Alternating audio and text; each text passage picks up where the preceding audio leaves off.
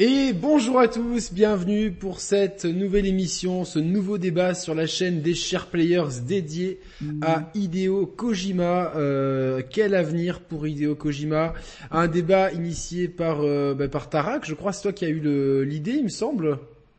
Ben oui, ouais, je me suis dit que c'était le moment d'en parler. Hein. Alors, ben, Tarak, bienvenue sur la chaîne des Share Players. C'est ta première euh, chez nous. Donc, tu es notamment l'auteur d'un d'un livre euh, en français et en allemand, c'est ça? C'est ça. Je l'ai fait en anglais, japonais, euh, espagnol, italien et du coup, bah là, français, allemand. D'accord. Sur Hideo Kojima et un autre sur Shinji Shinkawa.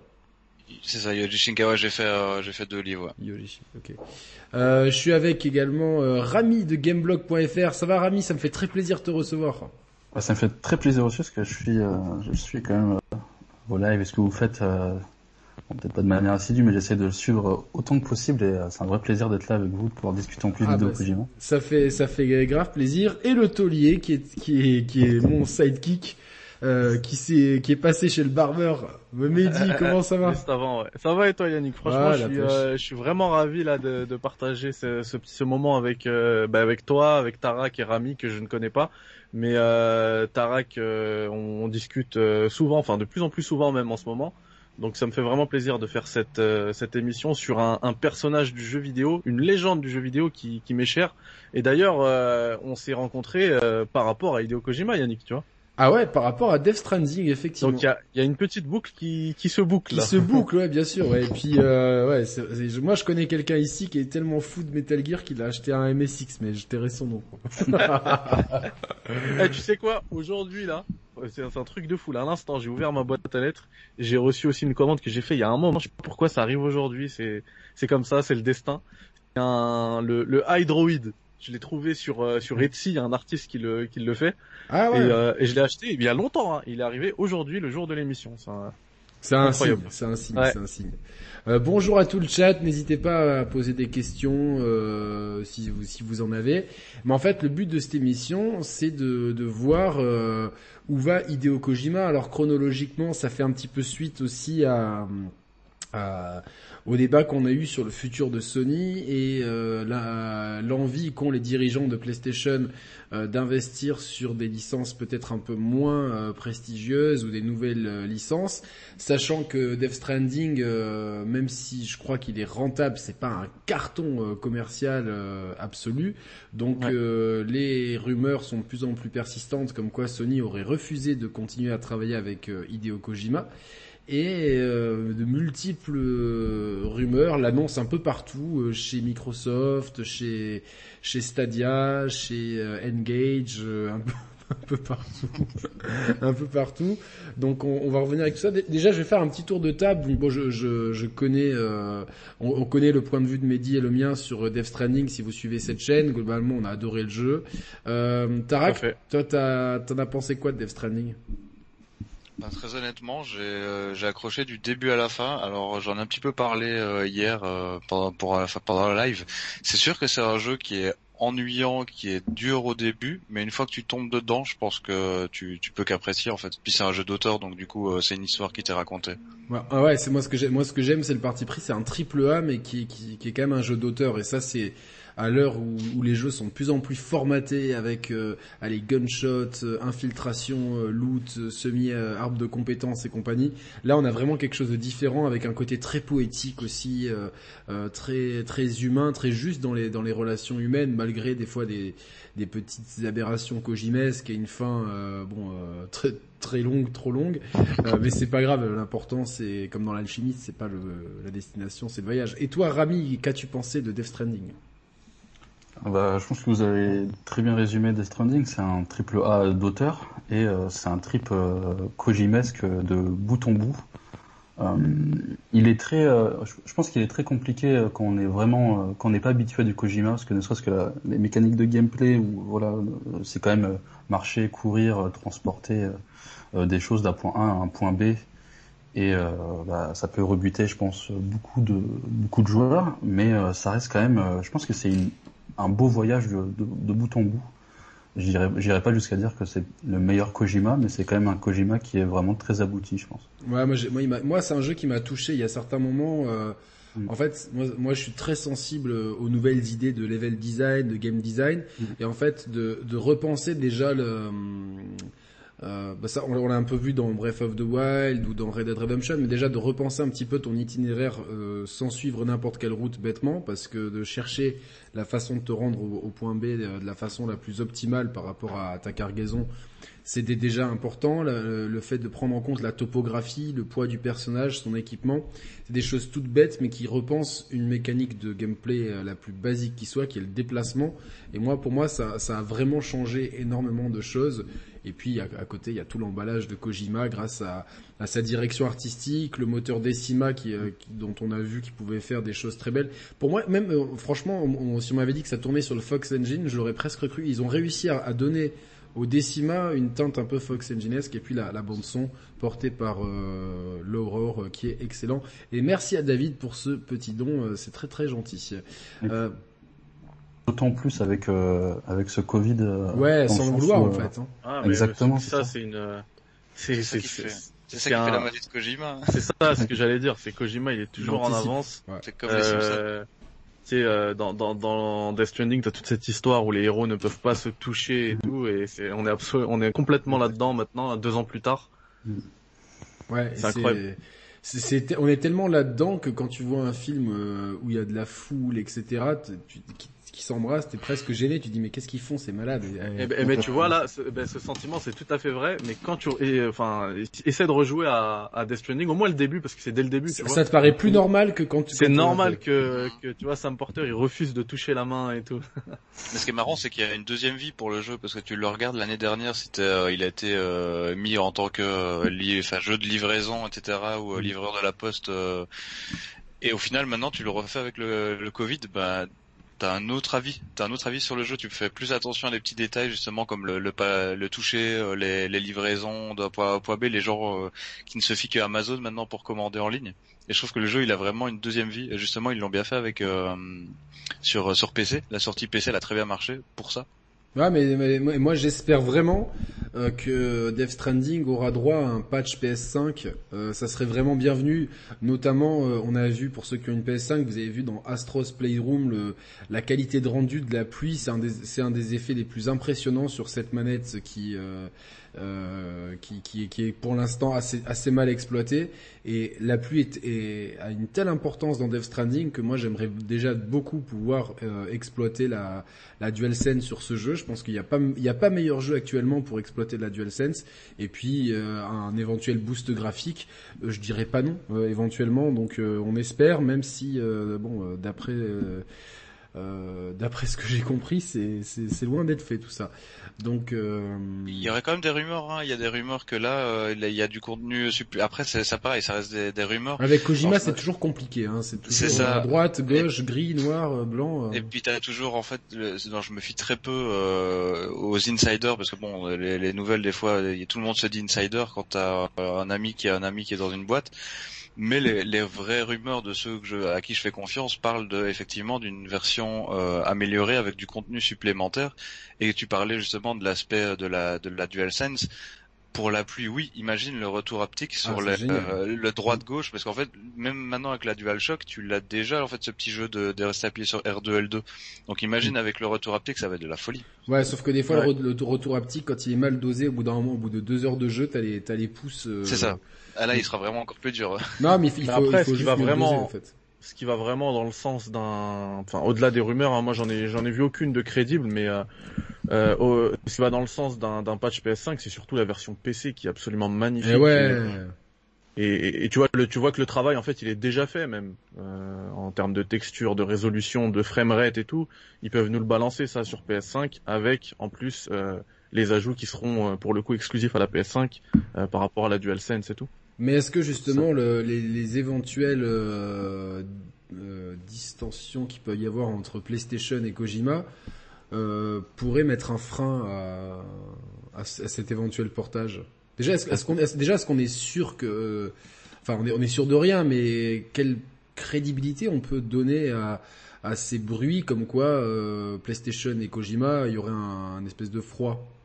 Bah, le truc, c'est que la rumeur elle est quand même persistante euh, du fait que Death Stranding, il a quand même pas très bien fonctionné sur euh, sur euh, voilà sur PlayStation, dans le sens où, par exemple, si on prend point de comparaison God of War ou Spider-Man, ça reste un bon, c'est un échec tout, tout relatif entre guillemets, mais ça reste un, un score qui est quand même moindre dans le sens où euh, je sais pas si vous voyez quand ça pète très fort un jeu PlayStation, Sony a tendance à donner les chiffres, à dire voilà tel jeu s'est vendu à tel million ah, J'en profite pour dire que justement, euh, je persiste à dire que euh, avec Mehdi, on, on, persiste à dire que, que euh, justement, on est persuadé que Last of Us 2 n'a pas, ne s'est pas si bien vendu que ça, parce que sinon il n'y aurait pas eu ces, ces promos de malades dans tous les sens, la pub pour la promo, et surtout on aurait eu Sony qui aurait, qui nous, qui nous aurait expliqué en, en, grande pompe combien ça va finir. Bien vendu. Bah oui, ben non, ça va finir dans un beau chiffre. Dans un beau ah. chiffre, oui, mais un beau chiffre. Mais moi, ce qui m'intéresse, c'est le bénéfice. Comment tu l'as atteint, ouais?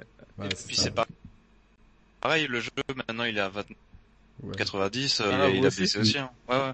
Donc du coup, ça, a commencé, c'était le mois dernier avec un marketing euh, hyper agressif avec des, des, des, pubs qui passaient pendant les matchs de, de l'équipe de France. Donc il y, a, y a, pas de pub qui coûte plus cher que ça, c'est de spots. Mmh. Ouais, clairement. Euh, ils sont, ils sont, et, comme tu, comme le dit Rami, effectivement, le fait qu'ils en parlent pas, c'est, euh, c'est qu'ils sont pas euh, aussi satisfaits que ça de leur vente. Je pense que ça doit être euh, énorme, hein, ça doit être dans le top des jeux mais pardon, j'ai mute en même temps, euh, mais il s'attendait à plus à mon avis. En tout cas, en mai 2020, Kojima a dit que le jeu avait euh, vendu suffisamment de, de, copies pour pouvoir couvrir les coûts de développement et être profitable. Et en avril 2021, euh, 505 Games euh, donc euh, a, a, dit que la version PC avait généré 20, 23 millions d'euros de, de chiffre d'affaires en euh, à, la date de décembre 2020. Donc je pense que le jeu c'est tout Le jeu est rentable, le jeu a marché.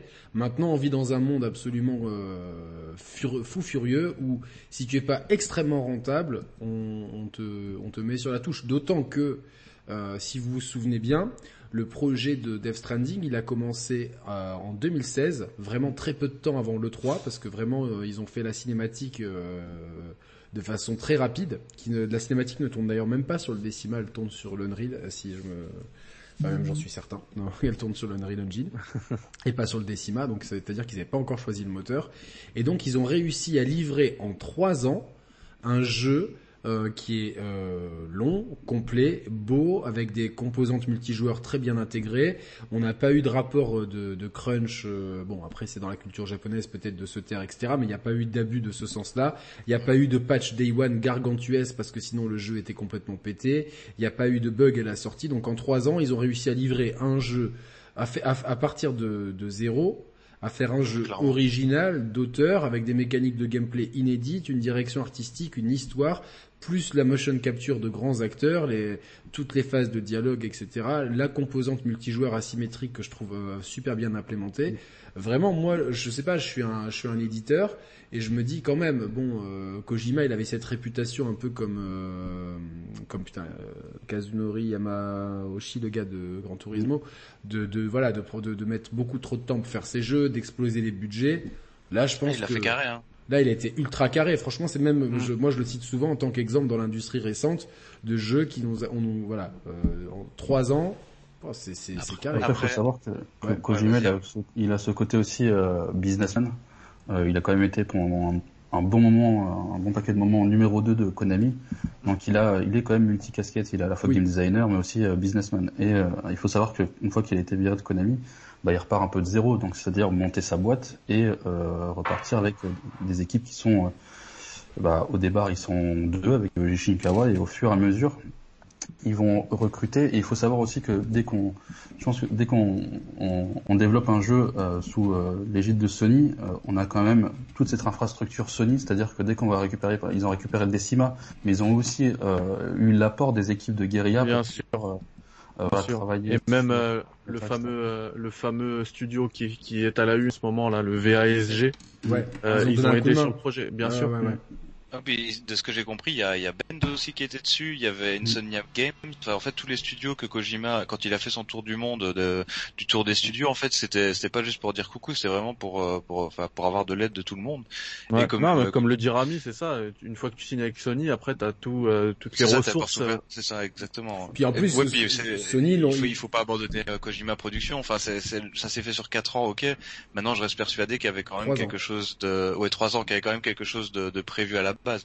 On, a critiqué ah, euh, Kojima chez, chez Konami, mais c'était parce que pendant qu'il faisait Metal Gear 5, il bossait déjà sur Pity. Mm. Donc, à mon avis, il y avait déjà quand même un plan qui était euh, qui était prévu avant. Bien sûr, parce qu'en fait, euh, tu vois, Rami dit qu'il repart de zéro. Dans un sens, c'est vrai, mais dans un autre sens, euh, tu comprends aussi. C'est un peu le propos de Death Stranding, tu vois, c'est les contacts que tu fais, les relations que tu fais.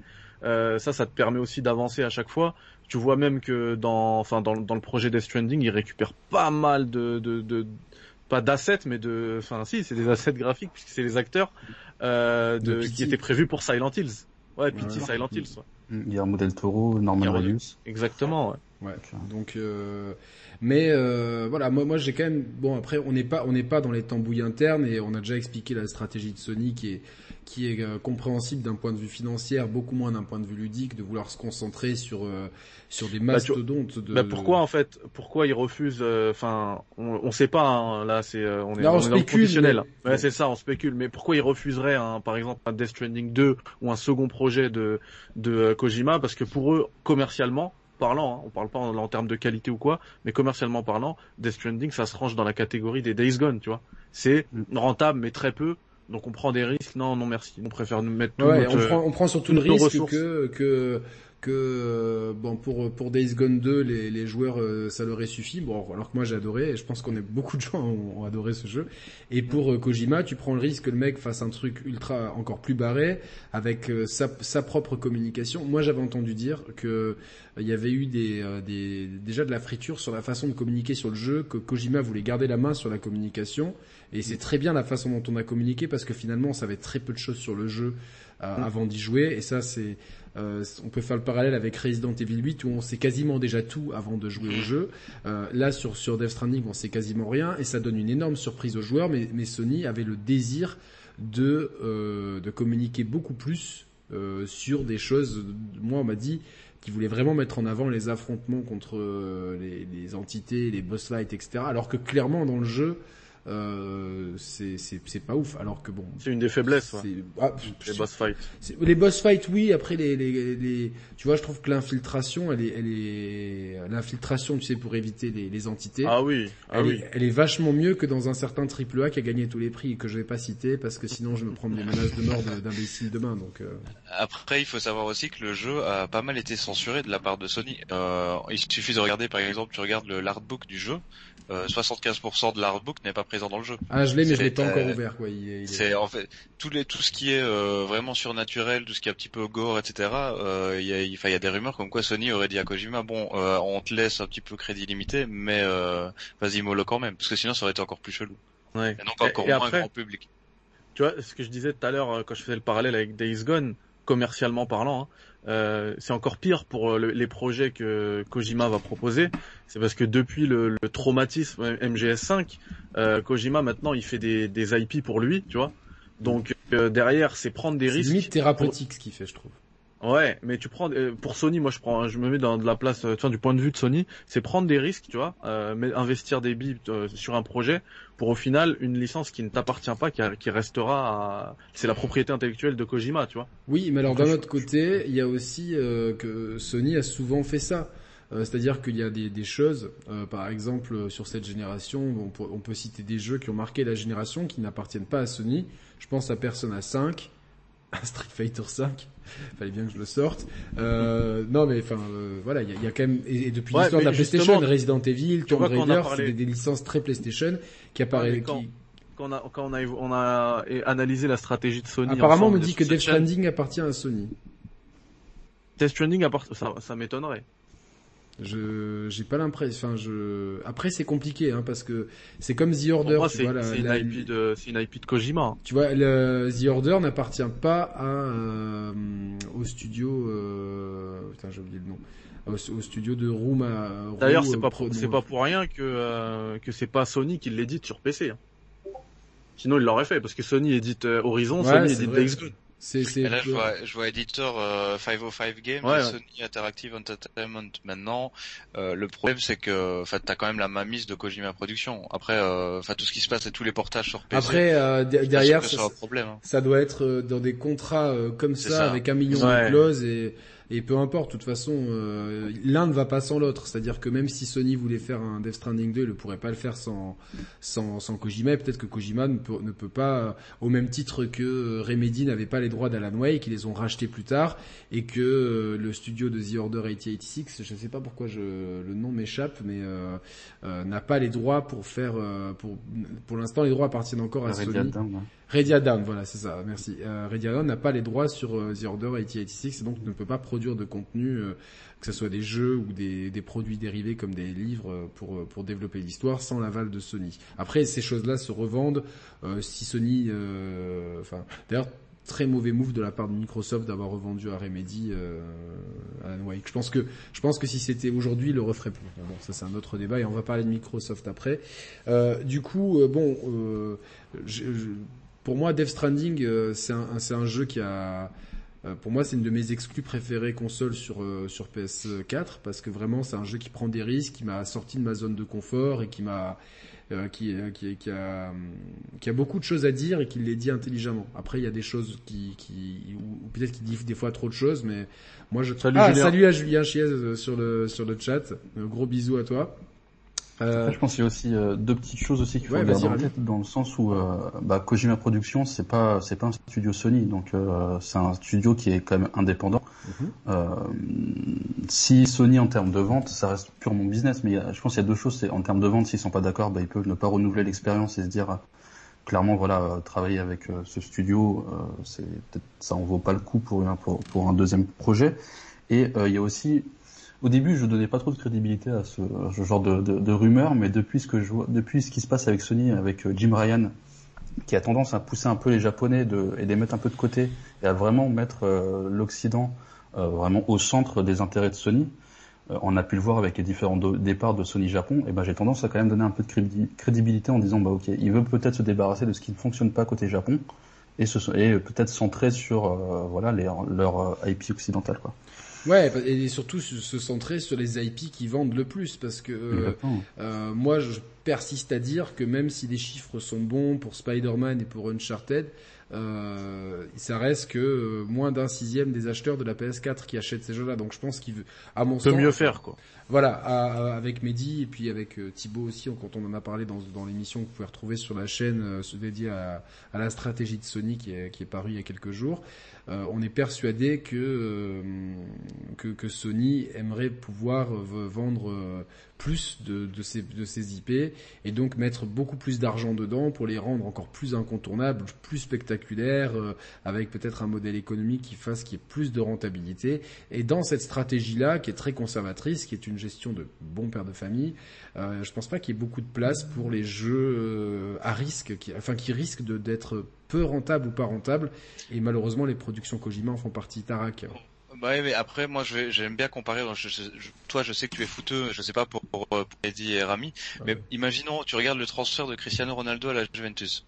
Tu, tu transfères quand même quelqu'un. Tu transfères une image, comme euh, comme PlayStation à Kojima. Si même Ronaldo fait une année, euh, enfin un peu en demi-teinte, ça reste Ronaldo, ça fait vendre des maillots. Kojima, ça devrait être pareil. Enfin, moi, je le, bah, je le vois en tant que joueur. Ils l'ont utilisé comme ça lors de la conférence PlayStation de 2016. C'est vraiment euh, Kojima est venu et c'était limite euh, un transfert. C'était vraiment. De toute façon, c'est la, c'est la rockstar euh, Kojima. Hideo Kojima, c'est la rockstar du jeu vidéo. Il y a, c'est qui? Il y a, il y a, personne au-dessus de lui. Bah, il y a en de notoriété. Hein.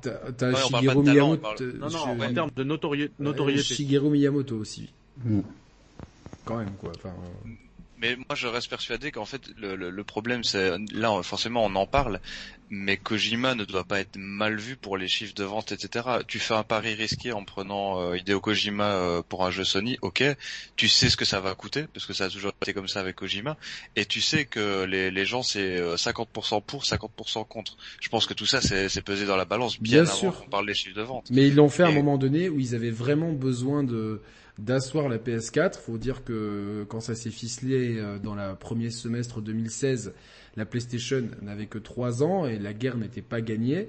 Et je pense que euh, c'est pour ça qu'on a eu beaucoup de nouvelles licences, les partenariats avec FF7 Remake, etc. Et qu'aujourd'hui, en fait, euh, ils sont quasiment assurés que la PS5 fasse le suive les pas de la PS4 parce qu'ils se rendent compte que finalement euh, trois quarts des joueurs ils achètent leur PS, euh, leur PlayStation pour jouer à FIFA, à Call of Duty et à, GTA. Donc au final, ces investissements là qui ne parlent qu'aux gamers, nous les gamers on est une archi minorité et qui, je pense, n'est plus très intéressante pour Sony. On va être là pour euh, peut-être donner une impulsion, mais tu ne vendras jamais Death Stranding à, à ton petit frère de 15 ans, à ton pote Kevin euh, qui, qui, joue deux fois la PlayStation euh, par mois, etc. Donc, pour Sony, c'est ce gros public-là qui est, qui est, le plus intéressant. Et donc, finalement, le, la street cred, hein, comme on dit, n'est euh, n'est plus n'est plus euh, au, au, centre de leur projet. Euh, le, au centre de leur projet, c'est pas ça. Si je peux y aller avec ma petite anecdote, j'ai travaillé. Bon après c'était le petit, euh, c'était un, comment dire, un contrat secondaire de Sony, mais j'ai travaillé chez PlayStation en fait dans tout ce qui était relations clients à Berlin. Et pour te donner un exemple, on a eu les, les grosses têtes de PlayStation Londres qui sont venus il y a, je pense que c'était il y a trois ans, nous parler justement des exclus PlayStation. On avait eu droit à Dream, on avait eu droit au jeu avec qui qui a été gratuit le mois dernier, je pense, où euh, avec le passo, tu fais des graffitis sur les murs et ils prennent vie, etc. Et les mecs te non? C'est ça exactement. Et en fait, on te mettait ces jeux-là en vidéo et je me suis quand même assis. Euh, enfin, on, a, on, devait, on pouvait poser des questions. Je leur ai dit mais euh, Dead Stranding. Et euh, là, les deux sont gardés. Et c'était head of marketing. Hein. Les deux sont gardés et c'était ah bah non, c'est pas une exclu PlayStation. Et je fais ah si si. Ah bah on n'est pas sûr. Et je dis bah putain si si même à PlayStation Londres qui est quand même un siège central de PlayStation on est pas au courant que Death Stranding c'est une c'est que ah, être, comme, l'a dit Annie, qui doit un, c'est un dossier comme ça le, le truc euh, de, de Death Stranding, tu vois. L'exclusivité, non L'exclusivité, la licence qui est qui détient le truc. Euh. Ce qui est intéressant, Tarek, c'est qu'il a parlé de Dreams et je trouve que Sony a, a très très mal géré euh, la communication autour de ce jeu, qui permet de faire des choses incroyables et euh, là où je fais un parallèle, là où Nintendo a souvent beaucoup mis en avant euh, Mario Maker en partageant des trucs de la communauté, en rajoutant du contenu, euh, vraiment, et, et, en fait un long seller parce que c'est un jeu qui continue à bien se vendre. Sony, n'a, on dirait qu'il n'a pas cru en, jeu. Au niveau, quand, quand, quand, le jeu est sorti, même le dossier de presse était tout maigre. Euh, ils n'ont pas du tout appuyé sur les créations de la communauté. Aujourd'hui, il faut fouiller et t'as des trucs de, qui sont faits dessus qui sont ah absolument dingues, qui te décrochent la mâchoire. Tu te dis, ils ont un excellent outil. Ils, ils, ils veulent pas communiquer dessus. C'est presque comme s'ils en avaient un peu honte en fait. Et je me dis, bah ouais, ça, ça fait vraiment partie de cette stratégie de maintenant. PlayStation égale presque une marque qui euh, euh, voilà, c'est que les gros, euh, les, enfin, ça va rentrer dans l'air des quadruples en fait. Hein, c'est, il y a, plus de place pour ça et quelques indés euh, qu'on va récupérer comme ça. Euh, voilà, ou des petits jeux comme Returnal qui euh, qui, qui sont des, des moves opportunistes, on va dire. C'est vraiment euh, voilà, c'est un move opportuniste. Tiens, ça c'est pas trop mal. Il y a personne dessus, on prend. ça a une petite caution gamer. Voilà. il n'y a, pas de jeu qui sort en, il y a pas de concurrence, donc au final, on te fait croire que c'est le premier jeu PSA, donc tout le monde va se ruer dessus et je pense que pas mal de gens vont être déçus. Mais bon, ça c'est un autre débat. Euh, en tout cas, bon, Hideo Kojima, euh, euh, c'est un mec qui, a, qui, a, qui, est surtout connu pour, euh, pour Metal Gear Solid 5. Enfin, euh, Metal Gear, euh, pas, pas que le 5, mais Metal Gear. Ah, la saga, ouais. Non, parce que j'anticipais ce que j'allais dire. Euh, on sait que ça s'est mal terminé avec, avec Kojima Productions et Metal Gear Solid 5 reste pour moi un des grands jeux de la génération et à, tous ces jeux qui veulent faire de l'infiltration devraient regarder un petit peu comment on fait en, checkant ce, ce, MGS5.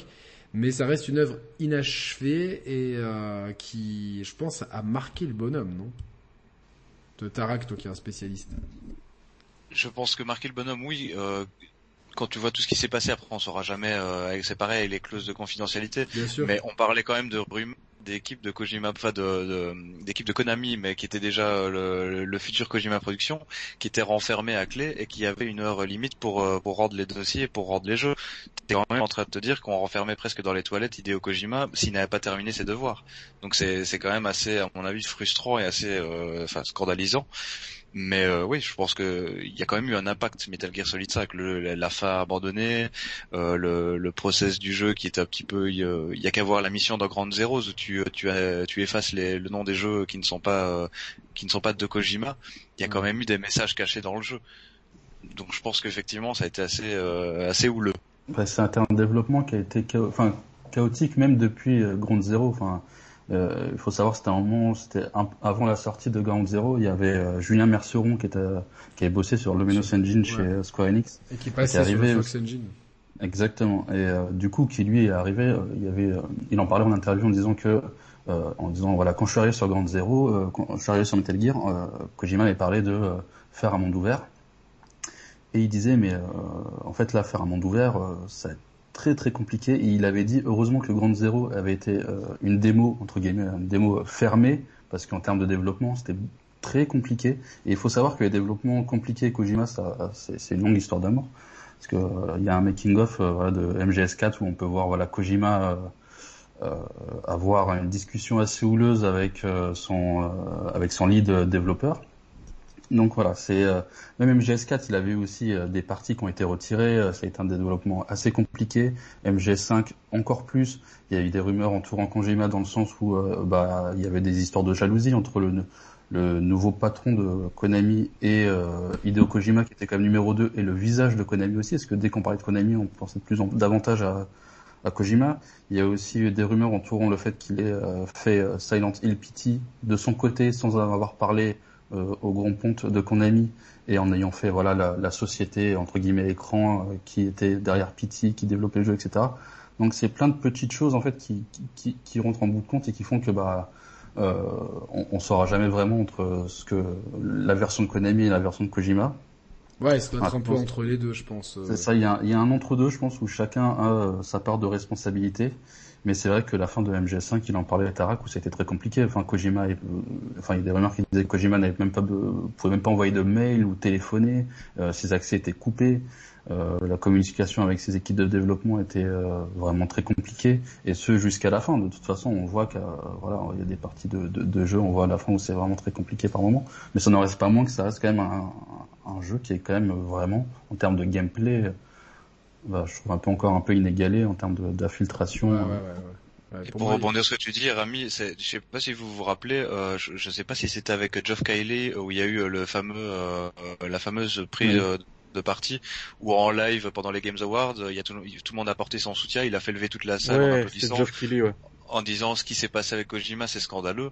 C'est bon après ils sont meilleurs potes, ok, mais c'est quand même que pour dans une boîte japonaise, ça résonne autant jusqu'aux États-Unis et en Europe. Ça, ça, amène, ça, amène, ça, amène, du discrédit sur la boîte dans, dans, ces, dans ces sociétés qui sont très pudiques et euh, ouais, ça c'est.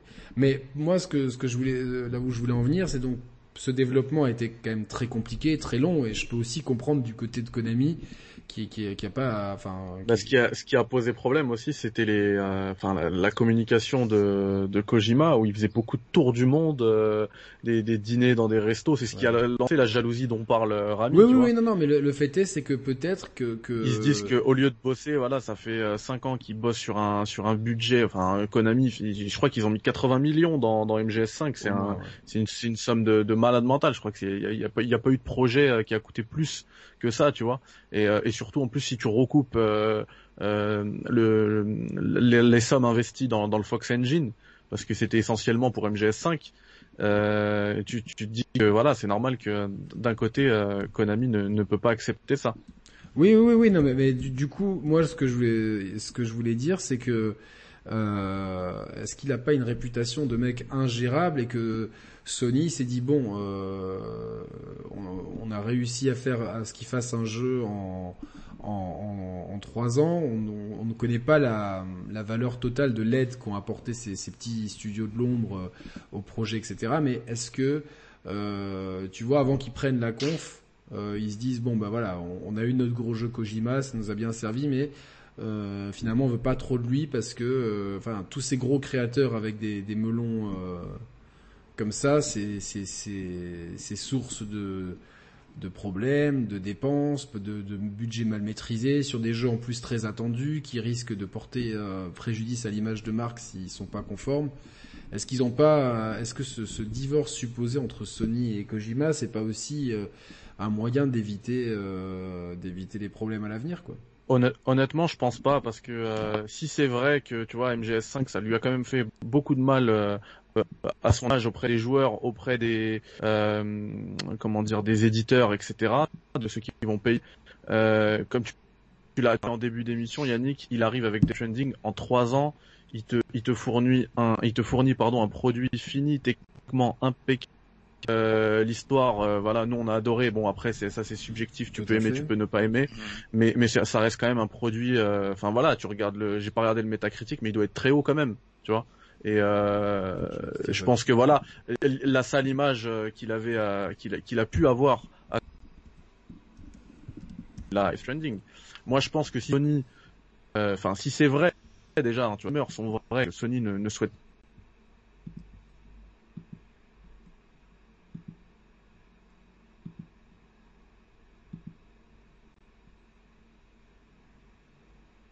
Euh, Jason Schreier, euh, les vraiment les, les, grosses, les super productions Sony, euh, être euh, IP qu'ils ont, qui vont, ils vont en gros, ils vont all-in là-dessus, tu vois. Après, je, je, rebondis sur une question que j'ai vue au tout début du chat, j'ai annoté. C'est, c'était Carlito qui disait couvrir les coûts avec ou sans le chèque de Sony. Et en fait, que Death Stranding a été rentable, mais il faut savoir rentable comment? Rentable avec tous les coûts qui ont coûté euh, Matt Mikkelsen, Norman Reedus, ah bah les, les gameplays. Et donc du coup, c'est quand même énorme parce que tu euh, tu tu pars pas sur euh, sur un gros budget euh, entre guillemets normal, tu pars sur un très gros budget. Ça a été rentabilisé, donc ça prouve quand même que le que l'argent est rentré. Maintenant, vous en avez parlé hier, c'est justement si Sony prend ce risque-là, tu prends le risque aussi que de l'autre côté, euh, les petits bonhommes en verre, ils, mettent, ils sortent le chéquier et qu'ils se le mettent dans la poche. Et là, au final, t'auras tout perdu. parce que tu n'auras pas pris le risque et tu perds ton... Ouais, mais en fait, que la, transition elle est parfaite parce que les petits bonhommes en verre, eux, ils ont, ils s'en tapent du risque. Eux, ils mmh. solides. Euh, tu vois, tout à l'heure, Yannick, il parlait de street, street cred. Euh, eux, avoir Kojima avec eux, c'est parfait pour la street cred. Et en plus, ça te permet aussi de rallier un petit peu le marché japonais, même si Kojima c'est peut-être le plus américain des japonais, mais euh, euh c'est quand même un, une munition de malade pour eux. Même, même si c'est pas rentable, c'est en termes de street cred, ça, ça le devient, tu vois. Oui, mais maintenant Sony ils en ont plus besoin en fait. C'est-à-dire que Sony n'ont plus n'ont plus trop besoin de cette street cred. Je pense que globalement, ça a été un moment où euh, ils ont beaucoup souffert de, des difficultés de la PS3 ils avaient vraiment à cœur d'installer la PS4 comme la machine ultime. Elle a réussi son, pari. Hein. C'est un, succès euh, historique, la PS4. Et du coup, euh, pour, s'assurer ce succès, ils ont, pris toutes les forces nécessaires pour, le faire. Aujourd'hui, je pense qu'ils ont une armée de gens, euh, d'analystes, de spécialistes, qui savent très bien que la Xbox n'arrivera jamais, en tout cas à court moyen terme, à, à, même à concurrencer la PS5 et que du coup en fait la PS5 c'est presque comme si elle, marchait toute seule en fait c'est c'est euh, y a, et que le, gros le gros des acheteurs n'étant n'est pas intéressé par cette histoire de, Kojima quoi. Je suis, enfin, il y a 120 millions de, de, de possesseurs de, PS4. Je me demande combien connaissent Kojima, combien ont entendu parler de, de, Death Stranding. Ça doit être ça doit être une telle minorité qu'en fait Sony se dit ça ne vaut plus le coup en fait de prendre des risques pour ça. C'est parce que c'est pas une société qui a des reins ultra solides financièrement parlant, malgré le succès de la PlayStation, malgré le fait qu'ils aient fait une année record, euh, une année fiscale record. C'est une société, je pense, qui, qui, a, qui a toujours euh, euh, qui vit encore sur la peur de ce qui s'est passé au moment de la sortie de la PS4 où c'était qui tout double, etc. Donc je pense que ils veulent peut-être mettre un petit peu le, le là là-dessus. Euh, voilà. Euh.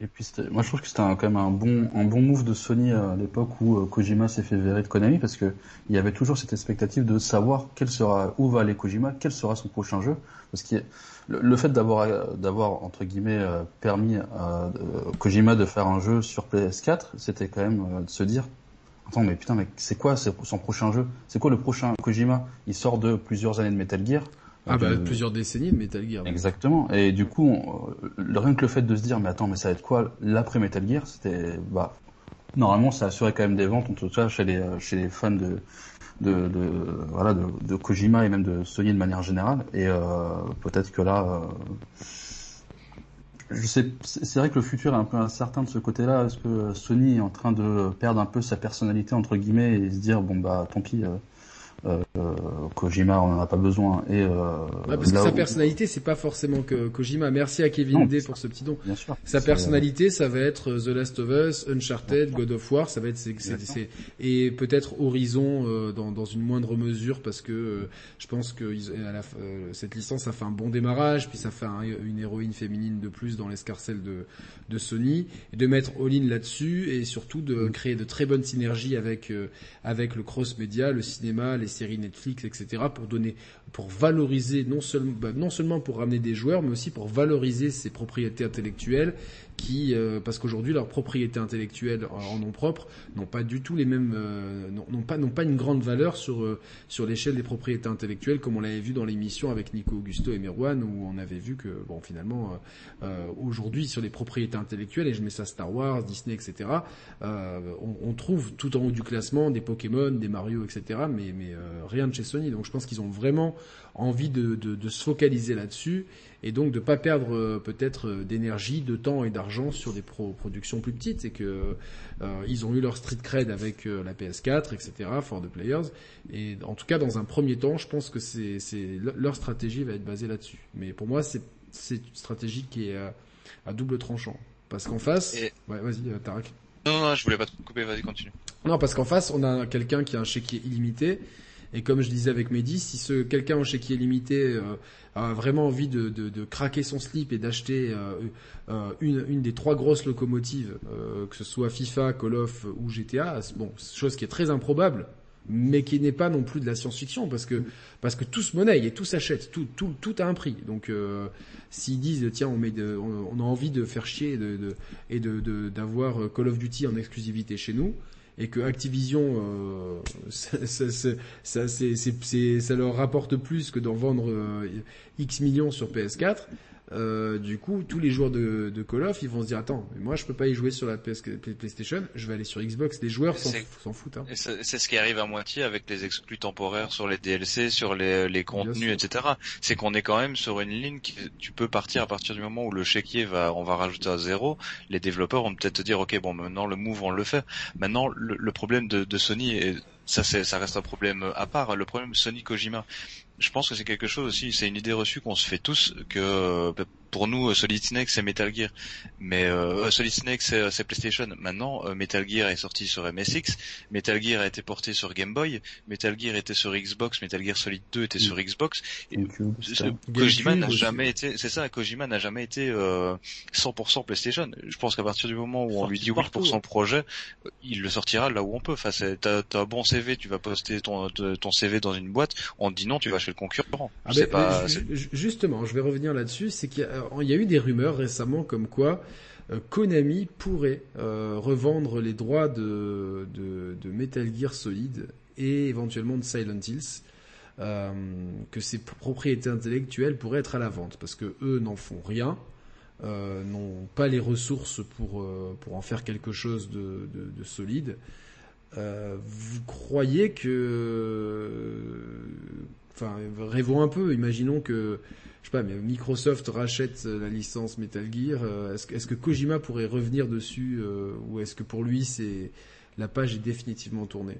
Ou est-ce qu'il ah, je pense que la page Metal Gear est quand même assez tournée. Je pense qu'il a dit en interview maintes et maintes fois qu'il a fait le tour quand même avec la, licence.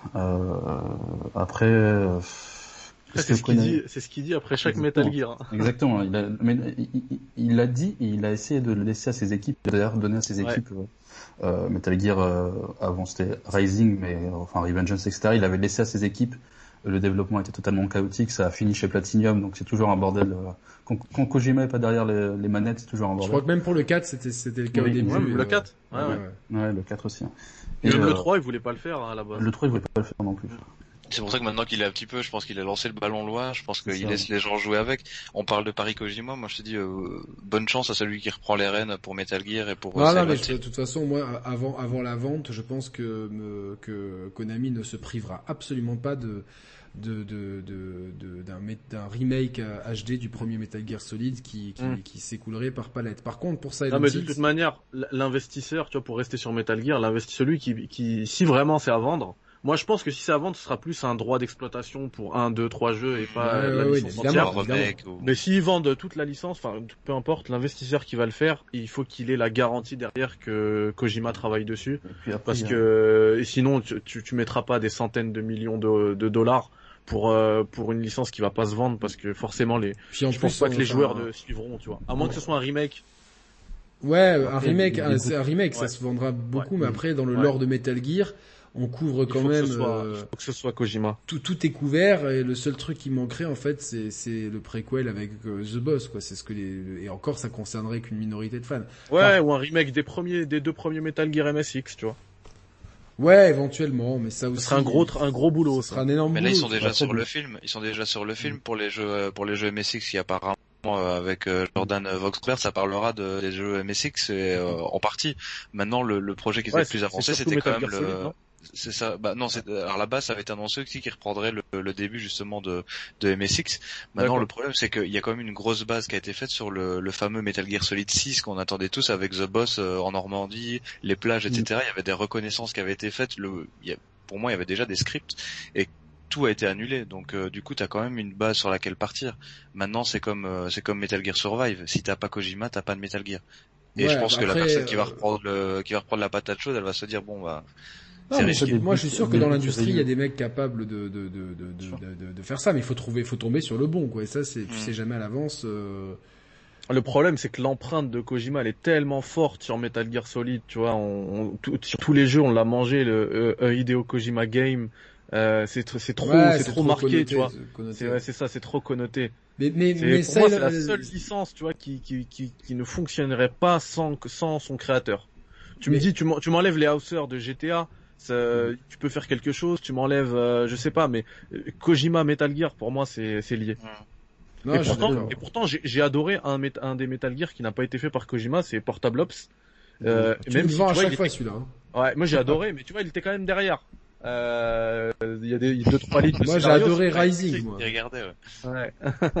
moi c'est Rising. Ouais, Rising, mais après c'est Platinum. Ouais, euh, tu sais que moi il y a marqué Platinum, je j'achète je, quoi. Donc. Ah oui. Par contre, pour le coup, euh, euh, le Silent, Silent Hills, là, pour, pour le coup, je pourrais y croire parce que c'est une licence qui doit coûter beaucoup moins cher. Et euh, tu vois, on va se projeter un petit peu que qu'un Microsoft rachète un Silent Hills. Je pense que là, pour le coup, Kojima qui veut vraiment faire son jeu d'horreur, etc., pourrait. là, pour moi, je suis sûr que là, pour un Silent Hills, il signerait. Après, le truc, c'est que pour les licences Konami, euh, enfin des bruits de couloir qu'il y avait eu, Konami travaille ou travaille, travaillerait dans le futur sur euh, Silent Hills et euh, Metal Gear, parce qu'ils savent quand même qu'ils ont euh, de l'or entre les mains. Maintenant, ça reste des bruits de couloir dans le sens où le seul jeu qu'ils font chaque année, c'est PES. Donc pour l'instant, ça reste compliqué, mais Metal Gear, je pense pas qu'ils le lâcheraient, dans le sens où ça, ça, ça rapporte quand même de l'argent, parce qu'il faut savoir que Konami, sa première source d'argent, c'est pas le jeu vidéo c'est euh, plein de choses. Ils ont du fitness, ils ont plein d'autres choses. C'est pas, c'est pas leur cœur de revenu, le, jeu vidéo. Ah, ils, ont, ils, euh, cartonnent avec des jeux mobiles aussi, hein, les jeux de baseball au Japon. Ça. Et ils ont du pachinko MGS 3, euh, oh, oui. qui, moi me fait pleurer à chaque fois que je vois des vidéos. Mais euh, du coup, voilà, je, je, pense que leur licence, je les vois bien faire des remakes ou essayer de tenter quand même une dernière chose avec essayer de pousser encore le, le, le, vice un peu plus loin. Soit j'espère faire de, de, bons jeux, mais euh, je pense qu'il y a peut-être euh, de l'espoir pour qu'on revoie les licences. Euh, tu penses pas que la dernière cartouche c'était quand même Metal Gear Survive? Parce que non, j'ai pas aimé, mais bon, ça reste quand même un, pari risqué qu'ils ont pris. Et quand tu vois le jeu à 3 euros deux mois après, tu te dis quand même qu'ils y a, ils sont bien plantés. Quoi. Je pense qu'ils peuvent faire un remake d'MGS. C'est de l'or entre, c'est de l'or entre les mains. Ils ont, ils ont les assets de la version. Il y a une rumeur, il y a une rumeur insistante, ça. Hein. Mm. On, on, a, enfin, on a dit, enfin, certains leakers dit que c'était Bluepoint même qui était derrière mm. euh, Metal, le remake de Metal Gear Solid. Ce qui serait une bonne euh, nouvelle. qui sait? Ouais, c'est une très bonne nouvelle. Si, mais mais de toute façon, c'est quelque chose qui, qui, en fait, pour moi, euh, dans l'industrie du jeu vidéo d'aujourd'hui, c'est quelque chose qui, qui, qui serait fou de ne pas arriver en fait. C'est-à-dire que c'est c'est là, euh, t'as as des sociétés qui sont spécialisées dans faire des remakes. Euh, tu as le, c'est un jeu absolument culte. C'est comme le tout premier Metal Gear, euh, le tout premier Resident Evil. Un jour, il y aura un remake et un remake, euh, même s'il y a déjà eu un remake pour la pour la GameCube, il y aura vraiment un remake euh, moderne qui, qui, qui, qui va déchaîner les foules. Ça, c'est, qui va partir comme des pipas, c'est certain. Mais bien sûr, Regarde, ça regarde Demon Souls, et c'est justement le pari Blue Point. Quel jeu, tu vois Demon Souls qu'ils ont fait, et c'est, c'est, enfin, c'est magnifique. Après Demon Souls, qui est fait. Euh, après Blue Point, moi, ce qui me fait rire, c'est que ça fait déjà des années, en fait, que sur Twitter, tu as des petits, euh, des petits teasings où tu as, euh, ils te mettent un, un, tweet avec un serpent et une boîte, où euh, ils te mettent le bruit du poids d'exclamation sur une vidéo. donc, donc c'est dans les, sans mauvais jeu de mots, c'est dans les cartons. Je pense, je pense maintenant, c'est ce que ça sortira un jour. Tu t'en sais jamais. C'est comme le, c'est comme le film Metal Gear. Euh, justement, le film, on, on, te fait du teasing depuis trois ans. Mais c'est Sony, je pense, qui a, les, hein. qui, a, les droits de tout ça, il me semble. Pour, de, je crois que c'est Sony qui a les droits d'exploitation du film. Pour le film, oui, mais non, on n'a mm. encore rien vu du film. On t'a juste pensé que quelqu'un a fait, il a mis des euh, des, des œuvres d'artistes, etc. Mais on n'a rien vu, si ce n'est euh, Oscar Isaac euh, qui fait qui fait Snake. Mais ça, c'est officiel. Ouais, c'est officiel.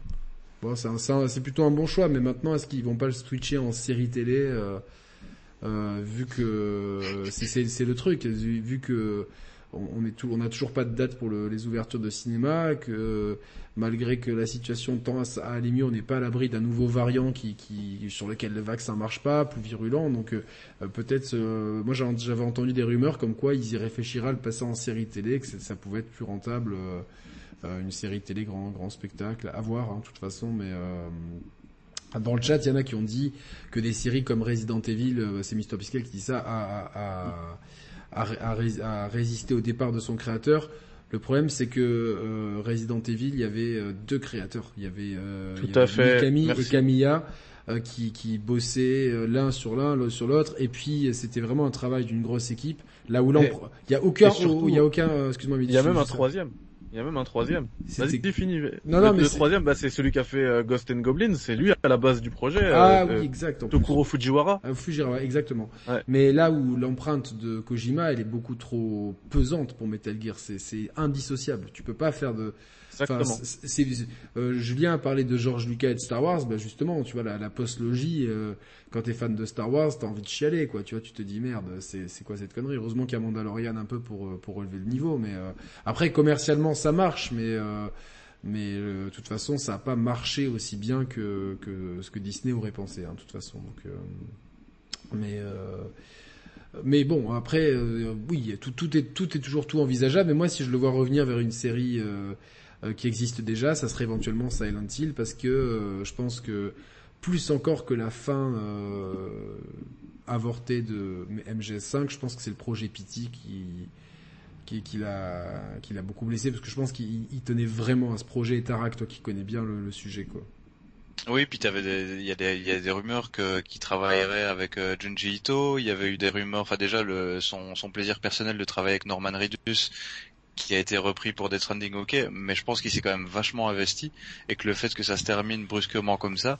Euh... Surtout après le succès de Pity, qui est un, qui a vraiment été un temps fort de la PS4 en plus cette démo Pity. Hein. Et le, et le pire, c'est qu'en fait, certaines personnes qui, euh, qui crachent sur Kojima au gros boulard, etc., vont te dire qu'ils adorent Pity parce qu'ils ne sont pas au courant que c'est Kojima qui a fait la démo. Mais ça reste pour beaucoup, je pense pour 99% des gens, le jeu d'horreur, je vais même pas dire le jeu, la, démo d'horreur qui est, enfin, qui est la meilleure de tous les temps. Moi, j'ai jamais joué à un jeu qui m'a mis autant mal à l'aise que la démo de Pity. C'était une démo. Il y a aujourd'hui, il y a même des jeux, je crois que c'est Nico Augusto, l'autre jour, il streamait un jeu pour, euh, pour son premier stream. Euh, ouais c'était Inside. Inside je, crois que Carole aussi, la, Carole a fait un live aussi euh, ouais, mais c'est un jeu, la couette où elle était, euh, c'était assez flippant. c'est un, un, jeu qui est, qui, est, qui est, très, qui ressemblait, un hommage à Pity, hein, de toute façon. Mm. C'est, c'est, donc euh, ouais, c'est, c'est, en tout cas, il y a des rumeurs comme quoi son prochain projet serait un jeu d'horreur, euh, Silent Hill ou non. C'est vraiment les rumeurs de, de l'industrie. Vous, Rami, t'en as entendu parler de, de ça? Bah après, il y a des rumeurs comme quoi, je sais que Yoji Shinkawa a parlé euh, récemment qu'ils allaient présenter leur nouveau jeu d'ici peu. Donc de toute façon, on sera forcément au courant de ce qui, de ce dont ils vont parler. après, il y a eu énormément de rumeurs. Il y a eu aussi du Death Stranding 2. Au moment où on voyait des images de bébés montrées par Shinkawa. ça va un peu dans tous les sens, sachant que Kojima n'est jamais sûr de ce qu'il va montrer. Il joue avec ça. Hein, L'expérience d'un jeu, d'un jeu Kojima commence dès, les premiers teasings, de toute façon. Quoi. Exactement. Après, je sais pas si j'ai envie de le voir sur un PT ou sur un Silent Hill. Bon, d'un côté, il y a une partie de moi qui veut exactement, qui veut le voir dessus. Mais connaissant Kojima, il a tellement cette envie de proposer toujours du gameplay qui, sort de, des sentiers battus, de proposer, de toujours essayer d'aller euh, au plus au plus près des nouvelles technologies. Euh, voilà, on, a parlé de cloud, il a essayé de, des partenariats, on a parlé de partenariats avec Stadia aussi. Ça avait été évoqué dans les dans les rumeurs euh, pour utiliser le cloud. Euh, je pense que Kojima il veut essayer vraiment d'user des nouvelles technologies, mais aussi euh, aller encore un peu plus loin dans les confins entre avec le cinéma, par exemple des tout ce qui est Léa Seydoux, Norman Reedus, euh, Mads Mikkelsen, etc. C'est vraiment essayer peut-être de pousser encore un peu plus euh, vers ce segment-là.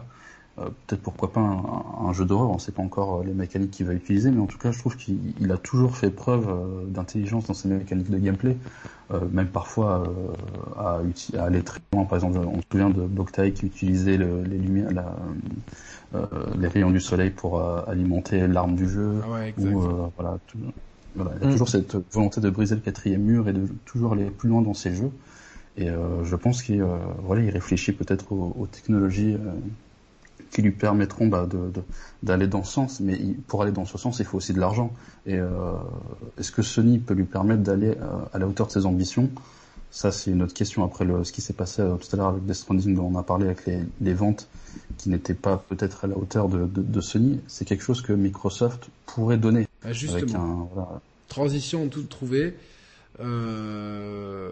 pour moi, si vraiment Kojima est free agent, c'est c'est quasiment certain que c'est Microsoft qui va rafler le, truc.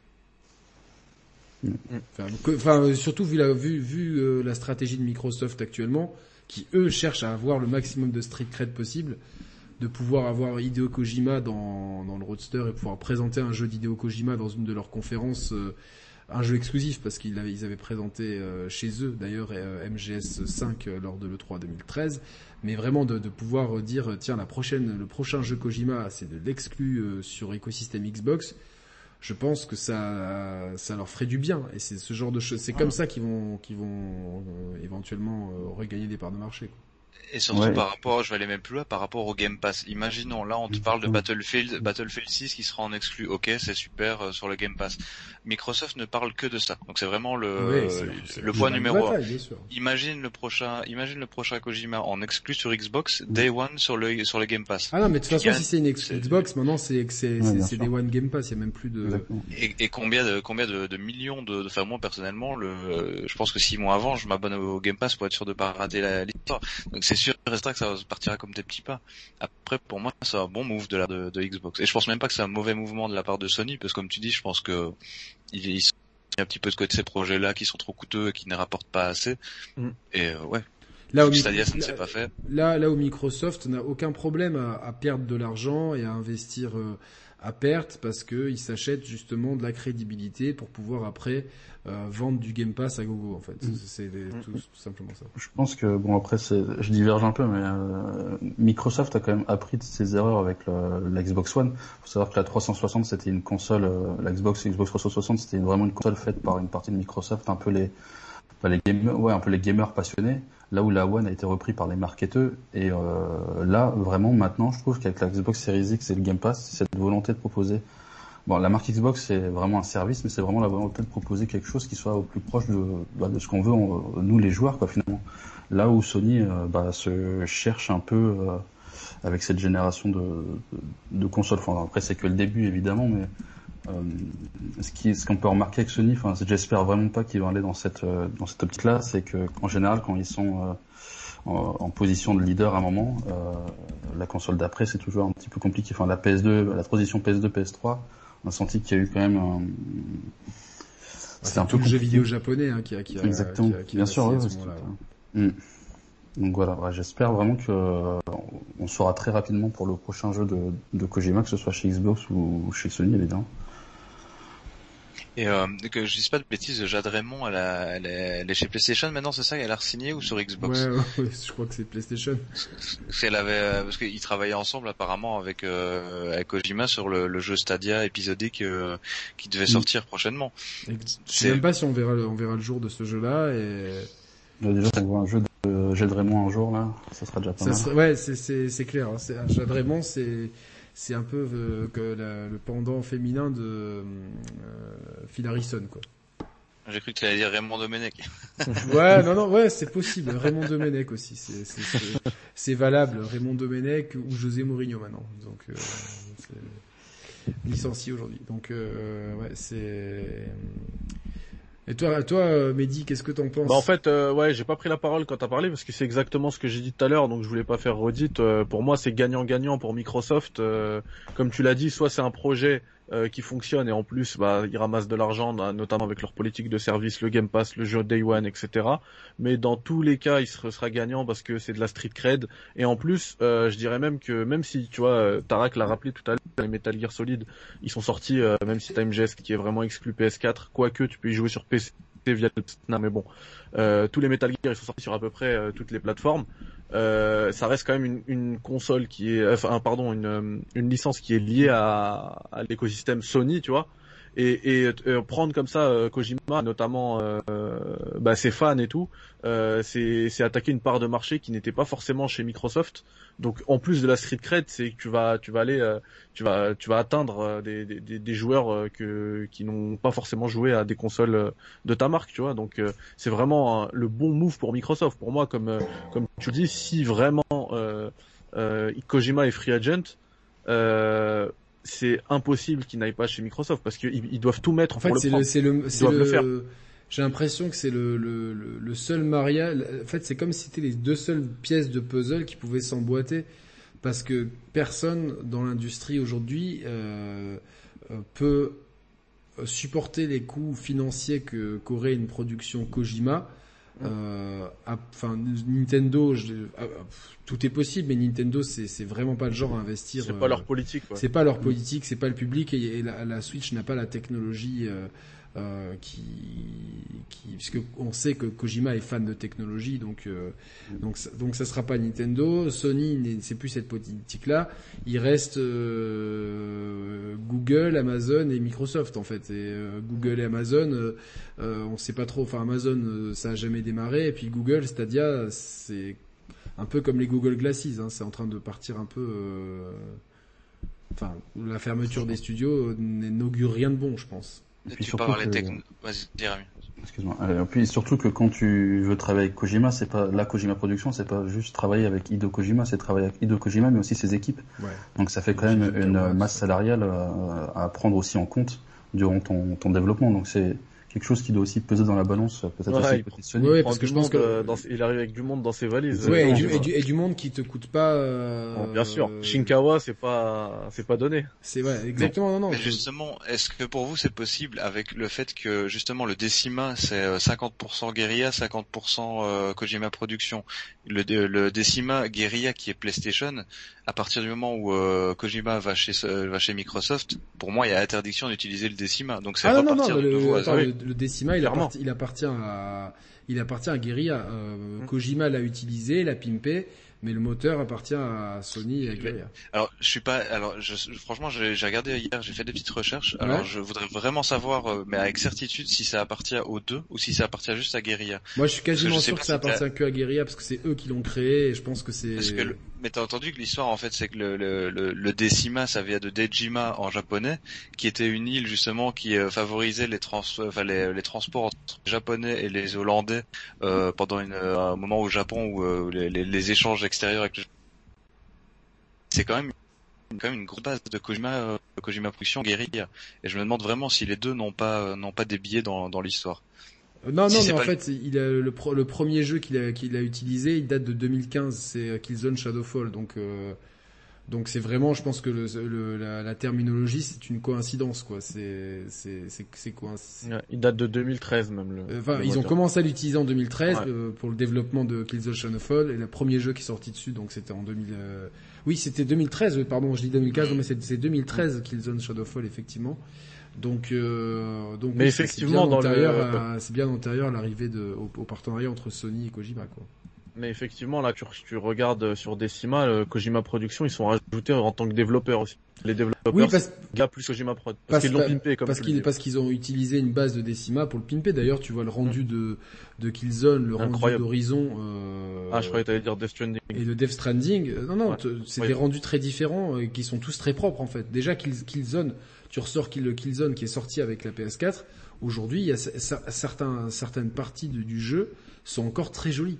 C'est, c'est, alors ah. que c'est donc ça prouve que c'est un moteur qui en a sous la semelle et mais qui a été utilisé par Kojima et Kojima a, je pense qu'ils ont eu l'autorisation de toucher au code source du moteur pour pouvoir le pimper euh, euh, pour pouvoir faire ce qu'ils avaient envie de faire avec le jeu euh, tout simplement quoi. Ouais, mais il le réutilisera pas s'il Ah non non, s'il bouge de s'il est pas chez ah Sony, il, va il est hors de question de l'utiliser quoi. C'est clair euh, D'ailleurs, je pense que le Decima va être utilisé chez beaucoup de, de développeurs de chez Sony euh, et que ça va devenir un petit peu le, le Frostbite de chez Sony. J'ai un peu cette, cette intuition, mais euh, on verra bien.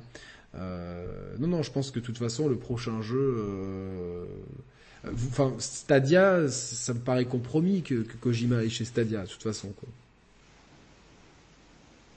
Bah, ce qui s'est passé récemment, je pense qu'il y a plus, il y a plus grand monde qui ira, qui ira avec Stadia, euh, enfin, ou pareil, qui prendra le risque de faire un gros projet sur Stadia, je pense pas. Et je suis pas sûr que déjà Kojima lui-même serait intéressé par Stadia, tu vois, par la proposition de Stadia. Bah après, il a toujours dit que le cloud gaming, etc. Il a souvent parlé du cloud gaming, tout ça, comme. Euh... je crois que ouais, mais il, base, il base souvent quand même. C'est, euh, enfin, tu vois, Metal Gear, tu vois, c'est un jeu qui, euh, même s'il coûte beaucoup, euh, il le rentabilise directement avec les précos, les éditions collector et tout. Et, euh, et lui, il base souvent, enfin après c'est peut-être Konami aussi qui est derrière, mais euh, toute l'économie de, ces jeux, ouais, toute l'économie de ces jeux, il le fait beaucoup sur le physique. Il, Death, Stranding, l'édition collector, c'est un, c'est un carton de je sais pas combien, tu vois. Euh, donc je sais pas s'il serait intéressé par la politique de Stadia. Non, non, non, mais c'est, c'est, c'est une question. Après, euh, je pense que l'important pour lui, c'est d'avoir les moyens de réaliser euh, le prochain jeu qu'il a envie de faire en fait. Et Surtout. Et c'est qui aujourd'hui a les moyens Parce que après il y a la, il y a la solution de l'autofinancement, mais je je sais pas mais, si. Mais dans ce cas-là, Google ils sont ils ont quand même l'air insolides, tu vois. Mais est-ce qu'ils ont envie Tu vois la façon dont ils traitent Stadia aujourd'hui, t'as l'impression qu'ils ont déjà plus envie en fait. Ouais. C'est ce qui est dommage, hein, parce que c'était bien d'avoir un nouvel acteur. Euh, ils étaient très bien partis euh, sur le papier. Après, euh, dans les faits, c'est vrai que ça, ça a jamais euh, vraiment décollé, mais euh, ça, voilà, c'est comme dit Ryu sur le chat, euh, ça fonctionne ultra bien, mais c'est le vide intersidéral au niveau du contenu. Puis le, modèle économique, à mon sens, c'est pas du tout adapté à, à ce qu'on attend de ce mode de consommation, en fait. Donc, ouais, c'est surtout le modèle économique. Je pense que c'est là que c'est pêche. En fait, Parce qu'en termes de contenu, quand même, t'as des, t'as de très gros jeux que tu peux faire tourner comme ça en version optimale par rapport à des versions consoles euh, très facilement, tu vois, si t'as une bonne connexion. Ouais, mais toujours pas. En de... termes de contenu, tu vois, ma Red Dead Redemption 2 comme ça, tu joues euh, n'importe où euh, tant que t'as l'application, c'est c'est incroyable quand même. Ouais, mais c'est pas du c'est pas de l'ultra non plus. Skyrim c'était bah, par, rapport à Stadia, la, la belle version? c'est c'est mieux. Hein, pardon? Skyrim, c'était Switch ou c'était euh, Stadia le, le, le buzz qu'il y a eu avec la nouvelle version, je me rappelle plus. Là, il y a eu la dernière version de Skyrim qui est sortie, euh, c'était sur euh, Switch, je pense. ouais, sur Switch, ouais, mais parce que c'était un, c'était un, un, gros boulot de le faire. Mais tu disais, Mehdi, Red Dead Redemption, il est mieux qu'en Ultra en fait? Non, pas Ultra PC, mais je veux dire, ah il est mieux que les versions consoles. Mieux qu'une One X. Enfin, je sais pas, j'ai pas, j'ai pas, je peux pas, voilà. ouais, tu vois, le truc c'est que. je pense qu'il est au niveau, tu vois, globalement. Ouais, ouais, globalement, ouais, c'est ça, mais euh, niveau. C'est c'est c'est c'est vrai que bon, il communique pas dessus. C'est c'est comme si c'était un acteur fantôme en fait aujourd'hui, donc euh, je pense pas. Après, est-ce que ça serait possible qu'un un, un, éditeur genre Electronic Arts, Ubisoft euh, puisse signer un deal avec lui? Avec Kojima? J'espère pas. C'est possible, je pense, à vu l'argent. Ouais, puis et puis c'est c'est quand même des boîtes qui ont qui ont un côté euh, assez négatif sur les gens. Enfin, tu vas parler des gamers, c'est les boîtes qui sont les plus détestées, donc je pense pas. Et ils ont forcé Kojima à utiliser le Frostbite. C'est ça, on va faire FIFA, euh, enfin, on va faire des, des jeux. Enfin, je pense, je pense vraiment pas. Je pense que c'est quelqu'un qui va, qui est déjà, qui pèse déjà dans la balance, qui va dire bon ok, euh, on va utiliser la marque Kojima. Mais moi, ne serait-ce que pour l'amour propre de la personne en fait de Kojima qui est quelqu'un de très fier qui veut qui veut faire tout tout seul etc c'est quand même des sortes de divisions. Quand on dit tu vas travailler avec Stadia plutôt que de travailler avec PlayStation et Microsoft enfin, c'est mon avis personnel sans manquer de respect à Stadia. Non, je vais parler avec le développement de Death Stranding où euh, dès le départ euh, dès le développement même l'après euh, Konami tu voyais Kojima qui quand même adore Twitter donc il prend énormément de photos il commente toujours tout ce qu'il fait et euh, je me souviens que pour euh, pour Death Stranding, même l'avant, il avait fait des des rencontres avec euh, Yoshida, qui était à l'époque le président de Sony. Voilà, exactement. C'est ça. Et euh, avec qui, voilà, euh, il y avait eu un consensus de, de trouver. Et, d'ailleurs, euh, Shuei Yoshida, qui a d'ailleurs été un peu pas mis au placard, mais presque, ce qui montre aussi le, le, revirement de, Sony. Mais euh, voilà, il commentait euh, énormément ce qu'il faisait sur Twitter. Et là, depuis, euh, c'est remarque depuis un petit moment, il, est très peu présent quand même sur les réseaux. Et bah, peut-être que ça cache aussi quelque chose, des choses en cours aussi bien du côté de Sony que du côté de Microsoft. Et peut-être aussi qu'il est tout simplement dans l'incertitude pour le moment et qu'on saura c'est là aussi euh, qui est très intéressant avec Kojima, c'est que d'habitude voilà, il commente vraiment toujours tout ce qu'il fait, euh, ce qu'il mange, euh, où, où, il se balade, qui il va voir, etc. C'est une Instagrammeuse avant l'heure.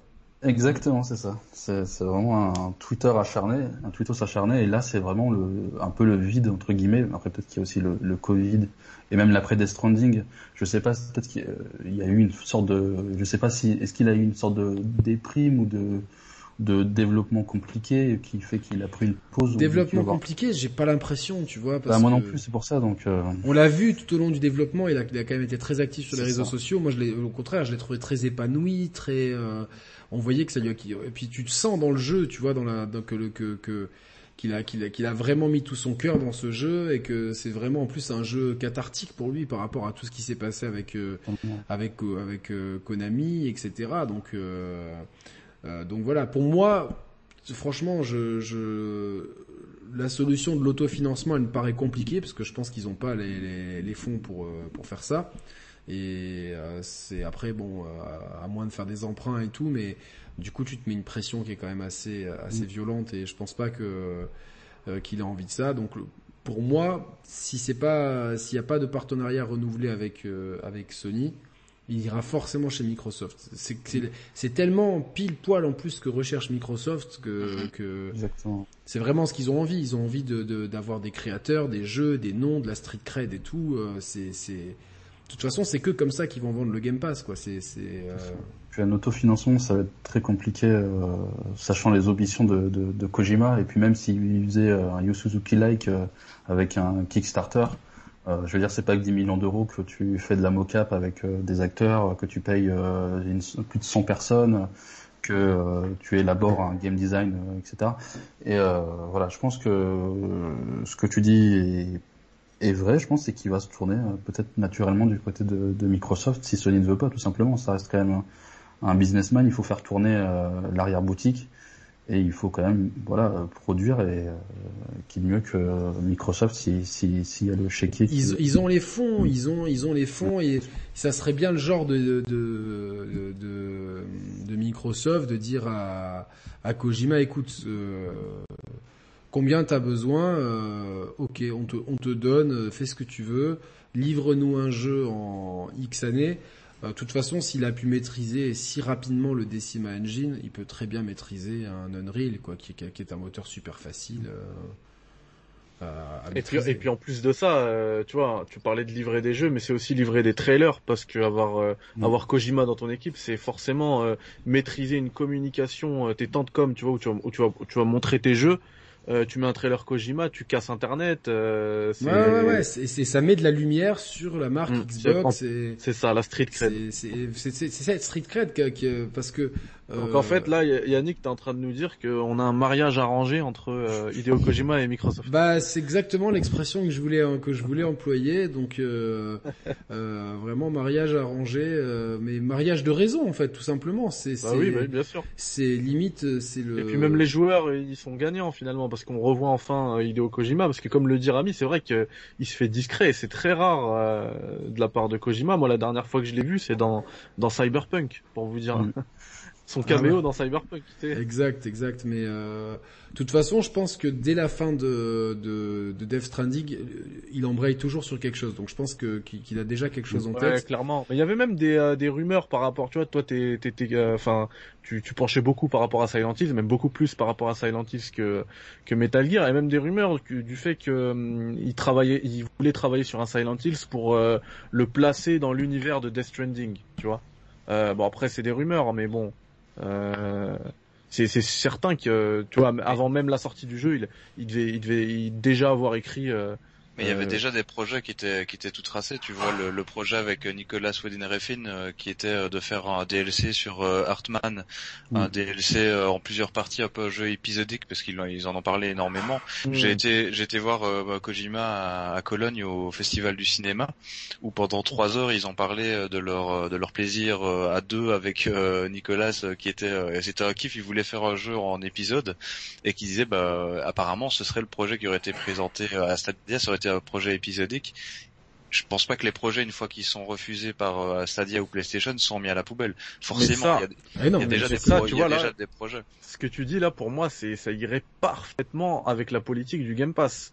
Parce que c'est, si ça rentre dans la rétention de joueurs, tu les, tu les fais revenir à chaque épisode et tout, et après, bah, peut-être qu'après, après avoir fini l'épisode, ils vont regarder dans le Game Pass, machin, et puis ils restent abonnés jusqu'à temps que l'histoire elle, se finisse. Ah, mais euh, c'est, ce projet-là, c'est le modèle, c'est, le modèle Netflix, de toute façon. C'est-à-dire que Netflix, les gens se sont abonnés à une époque pour, euh, pour le, la série avec Kevin Spacey dont j'ai déjà oublié le nom, j'ai vraiment pas de mémoire ce soir, mais euh, et puis House of Cards. Ouais, House of Cards, etc. Enfin, moi j'avais pris un VPN pour euh, pour mater ça, tu vois, genre euh, à l'époque, et où c'était pas encore dispo en France, et du coup les gens restent sur la plateforme. Une fois que t'as fini ta série, t'as des recommandations et tout. Là c'est pareil, quand dès que t'allumes ta ta Xbox tu vas faire un jeu dans le Game Pass, puis un autre, puis tu vas faire un petit indé, puis tu ah cette exclu là je l'avais pas faite. Euh, euh, et puis à terme, faut pas oublier qu'il y aura les jeux Bethesda, plus tous les jeux des 14 studios qu'ils ont achetés. Alors euh, tous ces jeux-là ne vont pas être tous des bons jeux. Enfin, il y aura forcément du déchet dans le lot, etc. Parce que c'est, c'est, on peut pas viser juste à, tous les coups, mais ça va quand même alimenter la Xbox en nouveaux contenus, en nouvelles propriétés intellectuelles et. Ouais, vas-y, t'arrêtes pas de soucis. Et euh, je, me, je me suis fait squatter, je suis désolé. en fait, il y a la police allemande devant la porte, donc du coup, je vais aller voir ce qui se ah, passe. Ouais, euh, et euh, j'arrive dans quelques secondes. Ah, ok, d'accord. Euh... j'ai cru qu'il blaguait quand il a dit je me suis fait En fait, c'est Hideo Kojima qui commence le teasing de son prochain jeu, ah tu vois. C'est lui-même qui déguise C'est genre, euh, qui, qui t'a dit de parler de, du jeu épisodique? Ah là là là là là. Donc, euh... Je te faisais confiance, Tarak. non, mais bon, euh, c'est sûr que bon, la stratégie de Microsoft, elle est, elle, est, elle est, les, étoiles sont trop alignées pour que ça se fasse pas. Après, euh, on n'est pas à l'abri que que finalement euh, il y a un accord qui soit trouvé avec Sony, etc. Et que il y a peut-être aussi, tu sais, comme dans le foot, hein, des mecs qui vont voir à droite, à gauche, et puis qui ensuite ils arrivent vers chez Sony. Enfin, bon, tu sais, toi, tu m'as dit que tu mettais 50 millions pour mon prochain jeu, mais Microsoft, ils en mettent 80. Donc, si tu veux que je reste chez toi, eh ben tu euh, les tarots ils montent hein. et c'est il y a aussi il y a, il y a, y a beaucoup de ça je pense hein, dans bien sûr il y a de la négociation ouais. Bien sûr. Tu arrives avec une autre offre et après t'as le, le pouvoir enfin c'est toi qui c'est toi qui a, qui a, qui a plus de force face à Sony tu vois pour pour la négociation. Et puis les rumeurs ça joue aussi quand t'as des rumeurs euh, insistantes du fait que euh, voilà euh, Microsoft pourrait avoir Kojima et Bien sûr. tu vois que ça défoule un peu sur les sur les internets, bah côté Sony, ils doivent se dire euh, ah ouais, il y a quand même euh, ouais, c'est quand même chaud quoi. Donc euh, il pourrait revenir bah je pense que je te rejoins là-dessus, c'est revenir peut-être une contre-offre ou un truc. Mm. Dire ok prêt à lier. C'est ouais. Bon, alors, tu t'es pas fait souhaiter, Tarek. Bah non, du coup, en fait, ils cherchaient quelqu'un d'autre, c'était pas moi, mais euh, ils viennent de toquer à la porte en disant on cherche telle personne qui habite dans le bâtiment. Je dis... Ah, et la police allemande, ils rigolent pas trop, donc tu te dis oui monsieur, non monsieur, c'est bon. c'est Joshua Kimmich. Ouais. et Thomas Müller qui sont venus. Oh là là, c'est clair. Des marrants. Donc euh, ouais, donc ouais, ça serait ça serait le mariage de raison. Euh, donc, euh, et pour quel type de jeu? Moi, on a parlé de jeux d'horreur, mais il y avait aussi euh, beaucoup de rumeurs à l'époque, au début de Death Stranding ou juste avant, que ce serait un jeu qui se passerait sur une autre planète. Il y a cette idée de, de faire un jeu de science-fiction aussi. C'est une, mm. une possibilité quoi. Ça a déjà été avorté de Death Stranding parce que logiquement tu devais aller sur la lune, t'avais euh, il y a eu beaucoup de thèmes dans le jeu qui te rappellent qu'en fait la lune était vraiment un objectif dans le jeu. Ouais. Qu'on n'a pas vu et qui pour moi quand tu vois avec les, derniers euh, croquis de Yoji Shinkawa qui montent des vaisseaux euh, un petit peu spatiaux etc il y aura quelque chose avec une autre planète, c'est sûr. Maintenant, est-ce que ce sera le Death Stranding 2 et à côté de ça, il y aura quelque chose d'autre avec Xbox? Pour moi, euh, je pense que d'ici avec ce qui va arriver, c'était la game, euh, la Gamescom euh, en live, le, le 3 en live, il va avoir des annonces, c'est certain. En plus, Shinkawa dit que ça va bientôt arriver, donc pour moi, ça coïncide. Ouais, ils peuvent pas rester silencieux trop longtemps. De toute façon, ils ont besoin de, de, de, de parler, quoi. Toute façon, et, la hype Kojima, tu, tu dois au bout d'un moment, tu dois acheter un petit peu des miettes de pain pour que les gens ils se battent pour pour avoir pour manger. C'est certain qu'ils vont pas ils vont pas arriver comme ça en disant coucou, voilà un trailer. Il y aura quand même quelque chose avant, je pense. Il y avait des rumeurs aussi, bon, moi je n'ai jamais trop donné trop de crédit, mais que il y aurait euh, eu un, un rabibochage avec euh, avec Konami, mais moi ça, moi j'y crois pas personnellement. Je pense que la, la, hache elle est en train d'être enterrée, elle est pas totalement enterrée quoi.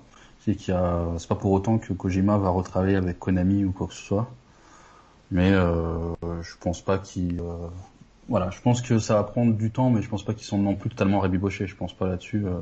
Ouais, et puis de toute manière, euh, je, je, Konami, je les vois pas. Enfin, je pense pas qu'ils soient intéressés par euh, par leur licence. Tu vois, ils seraient plus intéressés pour par vendre des droits, voire les vendre tout court, mais mm. euh, faire des jeux. Hein. Non, mais surtout que là, là il y a eu aujourd'hui l'annonce de la saison 4 de Castlevania sur Netflix, la série mm. animée qui est excellente, vraiment, qui est mm. qui est une des meilleures adaptations de jeux vidéo en, en, en média, série, euh, au film. Et je me dis, putain, euh, c'est vraiment une licence que j'ai envie de revoir. J'avais adoré le diptyque Lords of Shadow, malgré ses, malgré les, un, petit peu plus d'errance sur le second, sur le second épisode. Il y a vraiment quelque chose à faire avec cette licence. Il y a vraiment quelque chose à faire avec Silent Hills. Euh, peut-être qu'avec les, les, les, les séismes qu'il y a dans le monde du foot, peut-être que, que PES pourra Imagine que le PES récupère les droits de la, Super League. Si ça se fait, ça serait complètement. Euh, bah, de toute façon, FIFA ne les récupérera pas parce que parce que euh, parce que la FIFA ne veut pas entendre parler de ça. Donc euh, il resterait plus que PES pour jouer les gros clubs. Donc tu vois, potentiellement, ils ont quand même ils ont quand même de l'or dans, dans les bras, quoi. enfin dans, dans les mains, enfin de l'or. C'est pas des ni Silent Hills ni ni Castlevania sont des licences qui, qui vendent des, des millions, des millions d'euros, mais c'est des licences street cred. Encore une fois, dans, dans l'optique de la street cred, ça peut très bien être. Euh, euh... Et regarde les regarde les graphismes que tu as postés hier avec les, les ventes de jeux euh, sur euh, sur sur mobile. On, on s'en rend pas compte nous en tant que joueur PC gamer, mais en fait Konami qui est sur qui est sur téléphone, euh, faut pas faut pas s'inquiéter, ils sont pas en faillite Konami. Ah non non non, mais c'est juste que, c'est des marchés qui qui les intéressent pas. Et je sais même pas si les, si les licences dont on a parlé euh, intéresse le marché des joueurs mobiles, qui est majoritairement euh, ah. des joueurs euh, plus jeunes et sur le continent asiatique, notamment en Chine, où ils n'ont pas forcément un affect avec Castlevania ou Silent Hills. Donc globalement, pour moi, le, meilleur deal, c'est ce qu'a dit Mehdi, ça serait de faire un, bah, voilà, on laisse Microsoft fait des jeux, nous on récupère 20% dessus, tout le monde est content et puis voilà quoi, mhm. c'est c'est ah serait le ça serait le meilleur deal à faire quoi et euh, dans, dans, ces cas-là, peut-être que Kojima pourrait euh, imaginons un scénario euh, faisons des des des, des scénarios de Kojimesque justement. imaginons que que Microsoft achète des droits d'exploitation de Silent Hills par exemple et dise à Kojima bon bah tiens, c'est toi qui vas bosser dessus.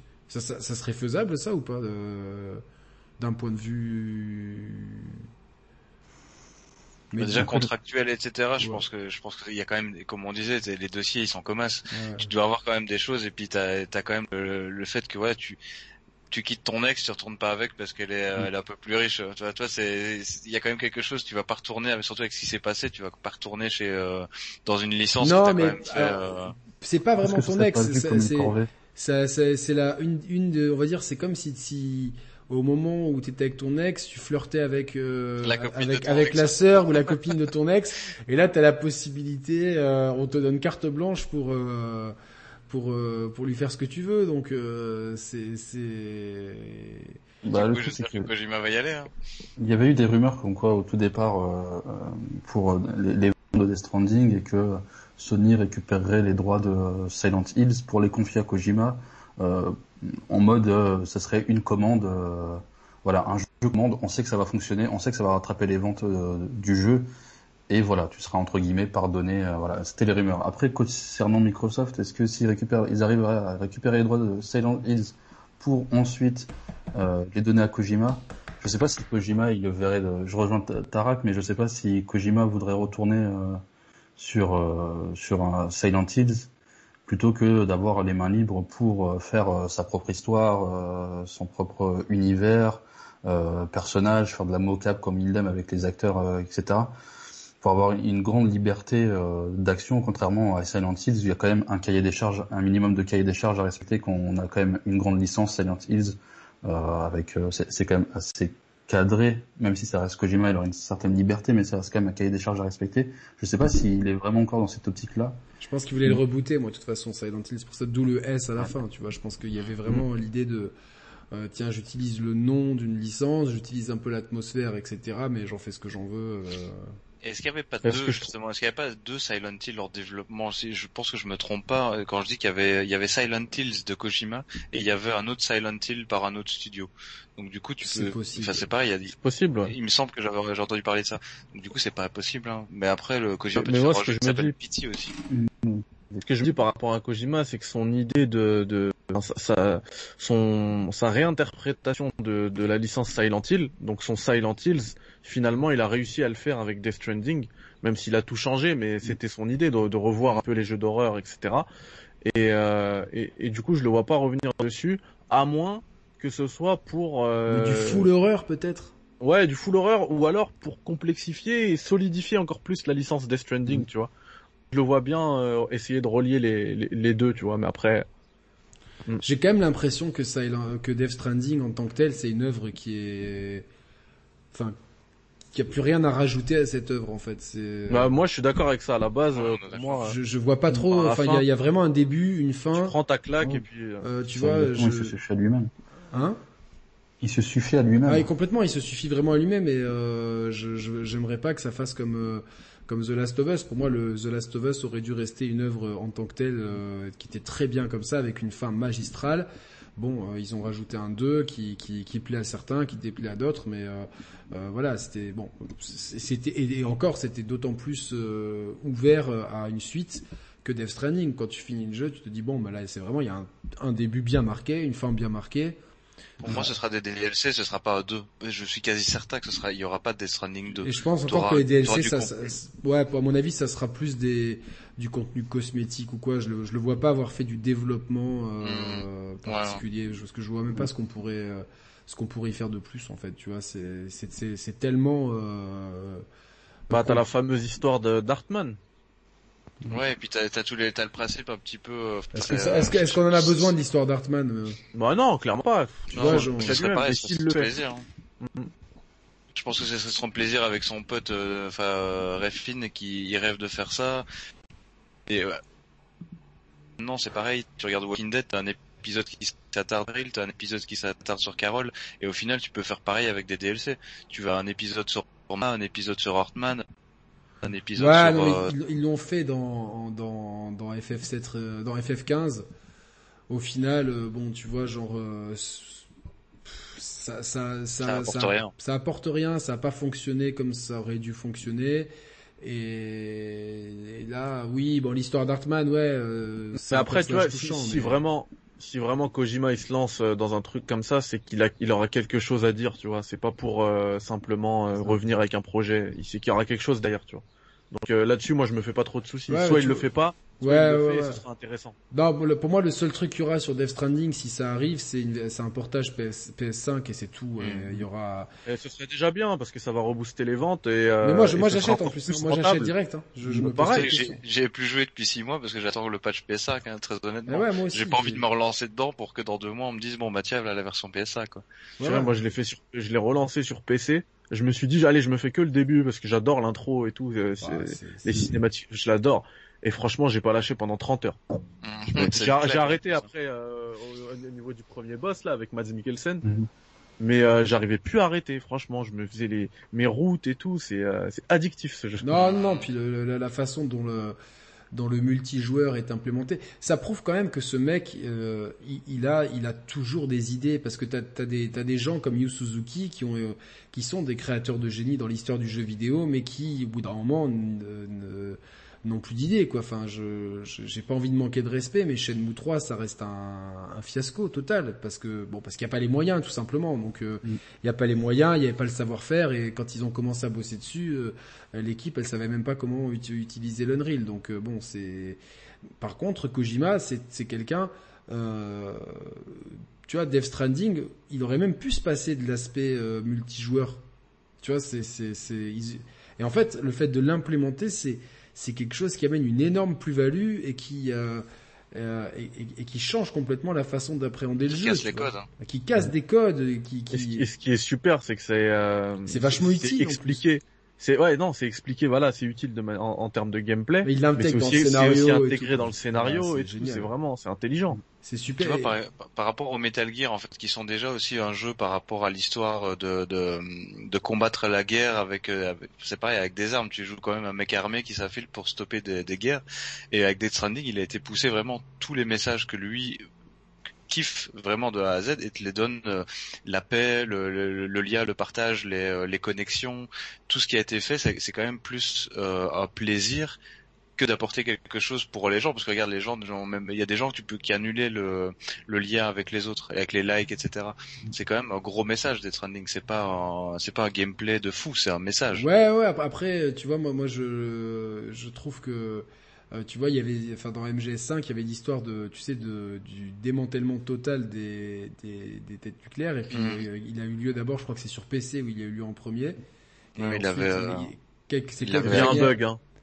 Hein il vient un bug hein, sur PC. Ah, vient un bug, mais en tout cas sur PS5, ils enfin sur, PS, sur, PlayStation, ils y sont arrivés, quoi. En tout cas, ça c'est sûr et certain. Il y a eu un, moment, je crois que j'avais bien lu qu'il y a eu euh, le démantèlement de, et ça encore. il y a deux trois mois que ça arrivait. Ouais, ouais il y a assez, assez récent en fait, c'est assez mm. récent. Euh, donc je, c'est vachement intéressant, tu vois. Il arrive toujours à à trouver des façons de de, de de, de, pousser un petit peu les codes. Enfin, moi, je je sais pas à quand vous avez découvert la licence. Moi, avec le premier épisode, euh, ça m'a mis une claque. Et puis le le, le 2, euh, cette histoire de, de, de nous cacher à le héros à part les ouais. À part les vraiment les puristes, je pense qu'on l'a tous on a tous découvert cette licence avec MGS, le premier. Hein. Oui, oui, oui. Bah, bah moi, j'avais joué à Metal Gear sur la NES, euh, tu vois. C'est vrai? Ouais, ouais, ouais. Ah, tu vois. Parce non, que j'ai découvert le A pareil aussi. Mais mais c'était pour moi c'était un jeu moyen parce que parce que quand tu quand tu quand t'es petit. Euh, et surtout le portage NES il est mauvais. Il est mauvais et puis c'est pas c'est c'est un jeu la version qui est, MSX la base. pas forcément ouais on le sait maintenant que t'as une MSX.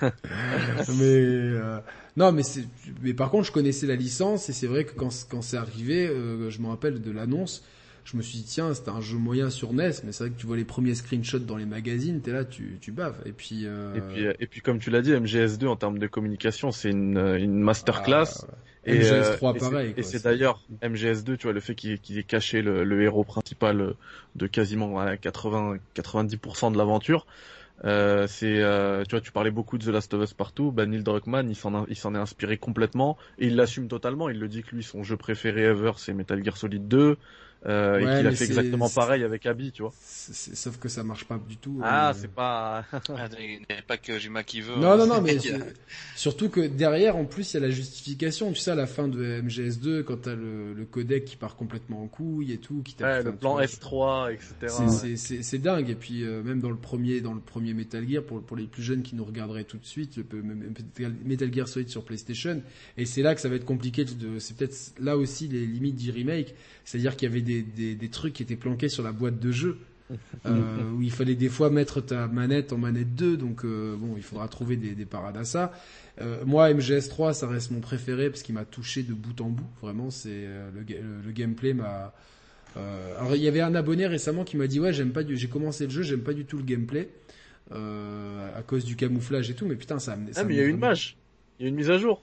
Le même abonné il a mis le tweet, un tweet juste ah, après a il a dit bon, je viens de finir la euh, Virtuous Mission là, mm. et, et purée, ça claque, ça me donne envie de continuer. Bah oui, ça claque, c'est tellement incroyable les camouflages et tout. Puis non, mais t'imagines, le gars, il a même pas fini la mission virtueuse, c'est euh, à peine 30 euh, minutes au début mm. du, du jeu, et tu t'es là encore à dire ah non, t'es déjà là plutôt à dire euh, j'aime pas. Non mais c'est la culture de, des réseaux sociaux. Hein. Euh, l'important c'est qu'il, on va quand même. Il a continué, c'est bien. Il a continué, il a lancé le jeu, mais euh, je vais vous poser la question. Tiens, Tarak, c'est quoi ton Metal Gear préféré?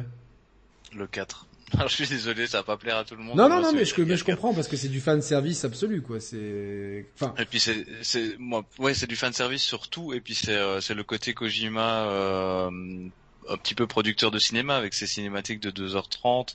T'as, c'est un jeu clin d'œil en fait. C'est que tu. Et il semble Tara que, que toi t'as as posé la question à Hideo Kojima et il t'a dit que pour lui aussi MGS4 c'était son préféré. En fait le truc c'est que j'ai euh, tu sais toujours euh, j'étais sous le stress c'était toujours le, le, le, petit pourcent de chance de dire bon j'espère que j'ai pas compris j'ai pas mal compris. Mais en fait si tu veux c'est Ludwig Forcel qui a fait le traducteur et qui m'a dit euh, je vois je vois Kojima en fait qui a gardé tous les trucs euh, tous les artworks des bouquins et qui me dit d'ailleurs toi c'est lequel que t'as préféré? Et je dis bah Metal Gear 4 et je lui explique il me demande pourquoi. Je dis bah justement parce que j'ai l'impression que c'est un film interactif dans le principe de que l'histoire elle devait être racontée il devait avoir la fin de Solid Snake euh, l'éclat d'œil etc et il me regarde et il fait ouais moi aussi. Mais attends, t'as rencontré euh, Kojima du coup? Ouais, j'ai été invité il y a en 2016 euh, avec le premier bouquin. Euh, il y a c'est Ken Imaizumi de, qui est parti maintenant chez Tencent, qui m'a invité, qui m'a dit bon bah Kojima, Ayako, Shinkawa, etc. veulent te rencontrer au Tokyo Game Show. Donc t'as deux heures avec nous dans un hôtel privé où tu présenteras ton bouquin. Et donc du coup j'ai eu deux heures. C'était quoi le bouquin, le premier bouquin? C'était en fait c'est un hommage avec tous les jeux. C'était From Mother Base with Love. C'était par rapport à Metal Gear 5, euh, Metal Gear, etc. Et euh, du coup, ouais, j'ai eu, j'ai eu droit à des questions-réponses. Quand on te dit quand même, t'as ton créateur préféré qui te demande c'est quoi, euh, enfin mon jeu que tu préfères le plus, et qui te dit ouais bah moi aussi c'est le, c'est le 4 que j'ai le plus de plaisir à faire. Bah c'est ouais, c'était ouf. C'était ouf. Mm. Non non, moi j'ai moi le 4 il m'a. T'es en osmose avec Kojima. ouais, ils sont complètement connectés. Moi le 4 je l'ai je l'ai fait qu'une fois parce que je pense que c'est un jeu que tu fais qu'une fois en fait. C'est c'est enfin pour moi, mais euh, j'ai été euh, en transe parce que quand t'es fan, tous fan service, limite t'en as et puis tu te dis c'est pas possible, je vais encore en avoir et t'en as encore plus et encore plus et encore plus. Mm. Euh, c'est l'épisode qui bouche, enfin qui remplit le plus de plot holes en fait, euh, quitte à des fois les les, les, les, remplir un peu au chausse-pied. Mais moi je dirais que c'est le, le 3 quand même mon préféré. Rami, c'est quoi ton MGS préféré, enfin ton Metal Gear de préféré? Alors je vais dire MGS3 slash euh, Peace Walker. Ah. Surtout Peace Walker parce que euh, j'ai beaucoup aimé sa trame narrative euh, avec Big Boss qui est c'est de l'après MGS3, c'est beaucoup plus après MGS3, mm. la construction de la Mother Base, la découverte de personnages comme Paz, Chico, tout ça. Ah, exactement et du coup bah c'est vraiment l'expansion de la Mother Base, c'est un, un, jeu qui est tellement généreux du coup, voilà, j'en suis totalement tombé amoureux. Qui était une vraie, vraie, vraie prouesse pour la PSP. C'était complètement totalement de faire ça sur la PSP, mm. quoi. Même si c'était pas pas toujours très jouable, c'était, euh, enfin, il y avait un coup à prendre, hein, mais. Euh... Mm. Mais c'est un, un, épisode ouais, ouais D'ailleurs, à la base, euh, pour la petite pour la petite histoire, il devait il devait s'appeler Metal Gear Solid 5 à la base. Mm. Et euh, c'est donc ça devait vraiment être Metal Gear Solid 5. Et, euh... puisqu'il fait la transition. De toute façon, il fait la transition. C'est juste avant Metal Gear Solid 5 et Grand Zero. Exactement. Euh, tu peux pas, tu peux pas, tu peux pas faire, euh, tu peux pas faire euh, la saga Metal Gear en, en omettant cet épisode. C'est, c'est ça mm. serait une hérésie. Et toi, Mehdi? Eh ben écoute, moi j'hésite comme Rami entre deux jeux et ce sera Metal Gear Solid 2 et Metal Gear Solid 5 euh, parce que j'ai l'impression que les propos euh, qui sont cachés derrière le scénario sont encore plus forts justement que les scénarios de MGS3 notamment. Et euh, d'ailleurs, je vous, je vous, ça veut pas dire que c'est vrai, hein, c'est son interprétation, mais ça peut aussi vous aider à vous aussi à réfléchir sur ces, jeux-là. Je vous invite à écouter les comment dire les, conférences que fait Joachim de la chaîne DG sur ces deux jeux-là, MGS2, MGS5, euh, et sont incroyables. Des masterclass, hein. Ouais, des masterclass vraiment. On salue d'ailleurs toute l'équipe de, de Padawan HD, hein, mes potos. Hein, et, tu, et tu vois, tout à l'heure, on parlait en début d'émission par rapport à Death Stranding, au fait que du fait que Hideo Kojima était souvent en avance sur son temps. MGS2, c'est euh, c'est un truc de malade, tu vois, de l'histoire de l'attaque terroriste euh, sur New York. C'est encore euh, visionnaire c'est vision c'est un, un, un, truc de fou. Moi c'est vraiment c'est des jeux qui m'ont retourné notamment MGS2 qui arrive je me rappelle en c'est parce que moi j'étais habitué à Metal Gear Solid 1 avec la VF il arrive avec la VO et moi ne presque, tu vois, dans, je, suis, je suis professeur anglais. Euh, ce jeu-là, il m'a conditionné parce que j'ai beaucoup amélioré. J'ai même appris euh, pas mal de mots et tout, de vocabulaire, de, de, de, de tournure de phrases et tout grâce à ce jeu-là. Il m'a construit en fait en tant que en tant qu'être humain ce, ce jeu-là. Et après, bah, en vrai, c'est toute la saga qui m'a avec laquelle euh, c'est MGS, j'ai grandi avec quoi ça m'a façonné. C'est ta, ta, saga préférée de toute façon, Mehdi. Ouais, clairement, clairement. C'est votre saga préférée aussi à, à Tarak et Rami? Oui. Okay. Sans, sans, discussion, sans, discussion. Euh, c'est des jeux en fait qui me rendent fou. Tu vois, Rami, euh, tout à l'heure je t'ai dit euh, que je le connaissais pas. Je voulais dire par là que je le connaissais pas personnellement, mais je me rappelle que à, au moment où MGS5 sortait, je me tapais tous ces lives de 4-5 heures sur sur Gameblog j'étais comme un fou parce qu'ils l'ont eu bien avant. Euh, MGS4, tu vois, il en parlait tout à l'heure, Tarak, euh, je me rappelle, euh, la date de sortie, je m'en souviendrai tout le temps, c'est 12 juin 2008, et je l'ai eu, euh, je l'ai eu, moi je me rappelle, je l'avais acheté trois jours avant à, à, sur Paris, je l'avais eu avant sa sortie. République. Je me suis dit, exactement, République. je me suis dit, trader, déjà. je suis rentré chez moi, j'ai mis le jeu dans la console, j'ai dit la console, je l'éteins pas, je dors pas tant que je l'ai pas fini. Et le jeu, il était un peu plus long que les autres, hein, que MGS3, MGS2 et tout. C'était genre 18 h 18, 20 h la première fois, tu vois. Et, et euh, j'ai pas? lâché. Du 5 MGS4. 4. Ah, 4, ouais, 4, ouais. ouais. non, le 5 est encore plus long. Mais le 5 aussi, je l'ai eu en avance, mais je veux dire, euh, les, les, journalistes, ils l'avaient euh, bien 2-3 semaines avant, quoi. Mm. On part à... c'était du temps où il n'y avait pas encore euh, des leaks, surtout, euh, surtout, euh, ouais, tout va qui sortait. Tu peux prendre le temps de jouer, c'est ça qui est bien, c'est qu'aujourd'hui, ah, surtout. Puis la fin, moi, de MGS5, elle m'a retourné à la fin. C'est pareil, c'est un message personnel, hein, c'est comme Death Stranding, il y a des gens qui, enfin, des gens qui n'ont pas aimé, mais ça reste quand même un remerciement de Kojima pour les fans qui l'ont soutenu, et puis en fait, bah, c'est pas moi Big Boss, c'est toi. Enfin, ça reste quand même un message de, du créateur. Et surtout, tu vois, quand tu rejoues maintenant, euh, moi, j'ai, moi, j'ai eu la chance de le faire sur MSX à Metal Gear 1, le propos il change complètement parce qu'à la fin c'est un combat euh, finalement le combat contre contre le, boss c'est un combat joueur contre joueur. Tu dis mm. c'était moi ça sur mm. devant ma play. Ça change complètement tout ouais et, et ça justement je te l'ai déjà dit Yannick c'est un truc qui est tellement réussi. Si tu le compares à, à, à, à l'échec qu'est The Last of Us, la fin de The Last of Us, je suis désolé on spoil, mais mais le, le combat euh, Spoiler Last of Us le combat joueur contre joueur, il fonctionne pas dans The Last of Us pas du parce tout, que tu vois. parce que t'as joué que ce nouveau c'est un nouveau personnage que tu ne connais que depuis 6 7 heures, 8 heures alors que sur Metal Gear, ce combat joueur contre joueur, il est euh, finalement travaillé sur 25 ans de, de licence, tu vois. C'est un truc de malade. C'est du message forcé même sur si c'était pas prévu. Et même, tu, vois, moi, ce, ce, ce, combat, il m'a fait, il m'a fait penser justement au combat sur le, sur le, le contre Slot dans le dans MGS4, tu sais, sur le. C'est tellement fou. Et ce combat qui est... ils se font des bisous et c'est mm. en mode c'est des tu vois qu'ils s'appellent Il c'est voilà, c'est vraiment fait sur 30 ans C'est surtout un hommage aussi. Ouais, voilà, c'est un hommage mais ce combat, il a une telle intensité émotionnelle moi, le, j'ai pas pu m'empêcher de faire la comparaison quand, quand j'ai, quand au combat final de The Last of Us partout, j'ai trouvé cette séquence mais ratée au possible et surtout la conclusion qu'il y a derrière. Je me suis dit tout ça pour ça, putain, c'est. Après, ça, ça n'enlève rien aux qualités euh, scénaristiques de The Last of Us partout, euh, la façon dont ils écrivent, Naughty Dog, ils maîtrisent leur sujet complètement. Mais je pense que ce clin d'œil-là, c'était en fait ni fait ni à faire. C'était, c'était, c'était soit euh, très bien, t'as, as ton parti pris, mais va plus loin et surtout ne nous, ne nous ressort pas parce que enfin je, je, suis pas fou pour moi c'est vraiment le combat Oslot contre Snake le combat d'Abby contre contre ah c'est totalement ça ouais. c'est totalement ça mais oui mais, mais, là, c'est raté par rapport à ce, par rapport à ce que je te disais avec la fin de MGS 1 euh, de Metal Gear 1 pardon MSX c'est aussi la fin de MGS 4 et là, c'est mm. pas joueur contre joueur, mais c'est joueur contre aussi quelqu'un euh, dont on a une attache avec qui on a une attache particulière parce qu'Oslot on l'a vu dans tous les Metal Gear encore plus que Solid Snake encore plus que Big Boss. Ouais ouais ouais et puis on alors sait, on sait qu'en plus que The Last of Us tu vois il y a moins et puis Oslot c'est le, le, personnage gris par excellence parce que tout le monde nous vend euh, moi je me suis entre dix menaces de mort et, et tout ça il y a quand même des gens qui me disent mais t'as rien compris c'est une œuvre grise c'est une œuvre nuancée ah ok d'accord, genre euh, j'ai pas vu The Wire, j'ai pas vu The Soprano, tout ça, d'accord déjà pour commencer. Et, deuxièmment, euh, Oslot c'est un personnage qui est vraiment nuancé, qui est vraiment gris. C'est un personnage qui, qui, qui, est extrêmement bien, écrit, extrêmement bien travaillé. Là où les, les, les héros de The Last of Us, c'est de la nuance pour gamin de 15 ans.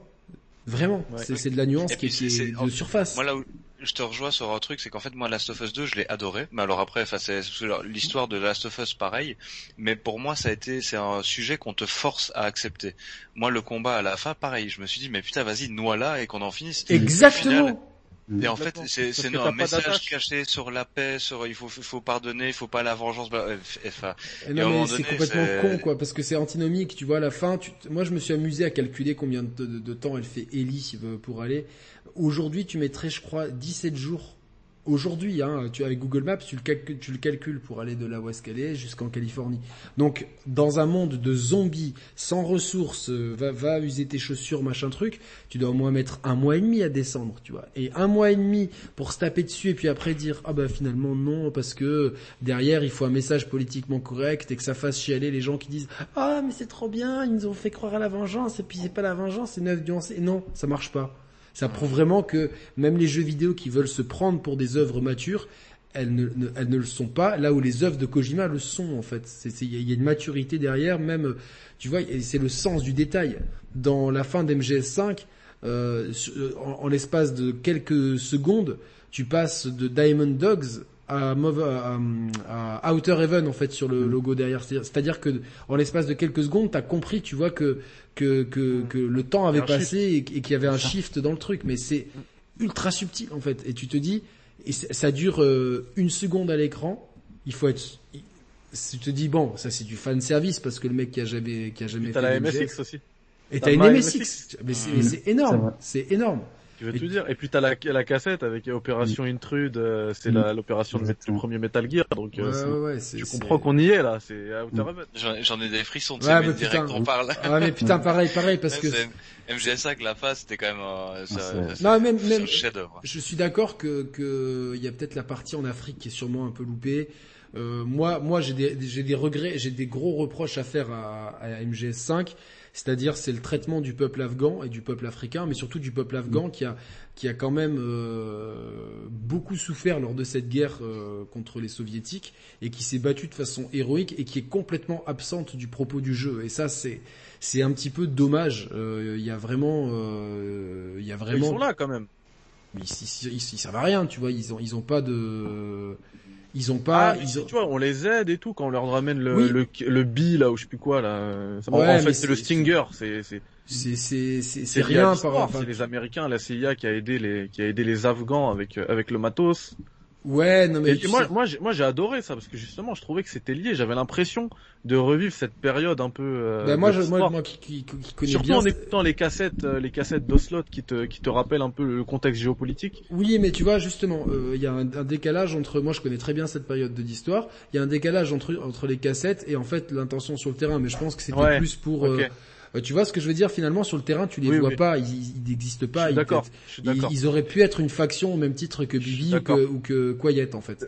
Mais la, la scène, la scène, elle est mieux installée la scène elle est, elle est mieux installée avec les cassettes plutôt que, que dans le jeu. Exactement. en fait, tu, tu, peux en parler, tu peux le faire écouter, mais tu peux pas le montrer. C'est comme les enfants soldats. Le, tu regardes le, le, le trailer qu'il y a eu avec Venom Snake qui soi-disant tire sur les enfants oh, soldats qui a fait scandale. et au final, bah, tu regardes, c'est il les aide, mais les enfants soldats, on les a vus une mission. Et en fait, mm. on en parle plus, c'est pareil. Ouais. J'ai l'impression que c'est un petit peu mis sur le côté parce qu'il y a des trucs que tu peux pas, tu peux pas toucher quand même. Bah, mais non, mais je, mais je, pense que le combat héroïque des des, des Moudjahidines euh, de afghans aurait pu être euh, plus mis en avant. Les enfants soldats, je veux bien, mais le rôle de voilà de, enfin, on va pas refaire la guerre en Afghanistan, mais tu vois le rôle de gens comme euh, Ahmed Chamassoud ou quoi, c'était c'est quand même quelque chose. C'est c'est euh...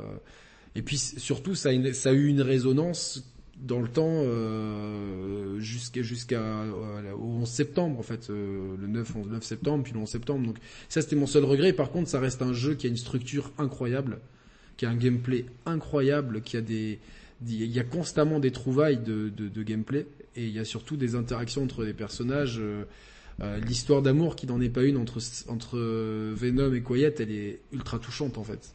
Mm après, je trouve que MGS5, il est, enfin, moi j'ai adoré MGS5, mais je trouve qu'il il, euh, il révèle sa, sa sève Metal Gear, euh, surtout vers la fin, euh, surtout vers le chapitre 2, on est vraiment avec les, c'est pas des zombies, mais les infectés, avec voilà Big Boss qui est, qui révèle en fait, dès qu'on comprend qu'il révèle sa vraie nature, et même les cassettes avec, euh, on apprend davantage sur Zéro, etc. Moi, j'aurais adoré avoir des cinématiques où on voit Zéro au final, euh, euh etc.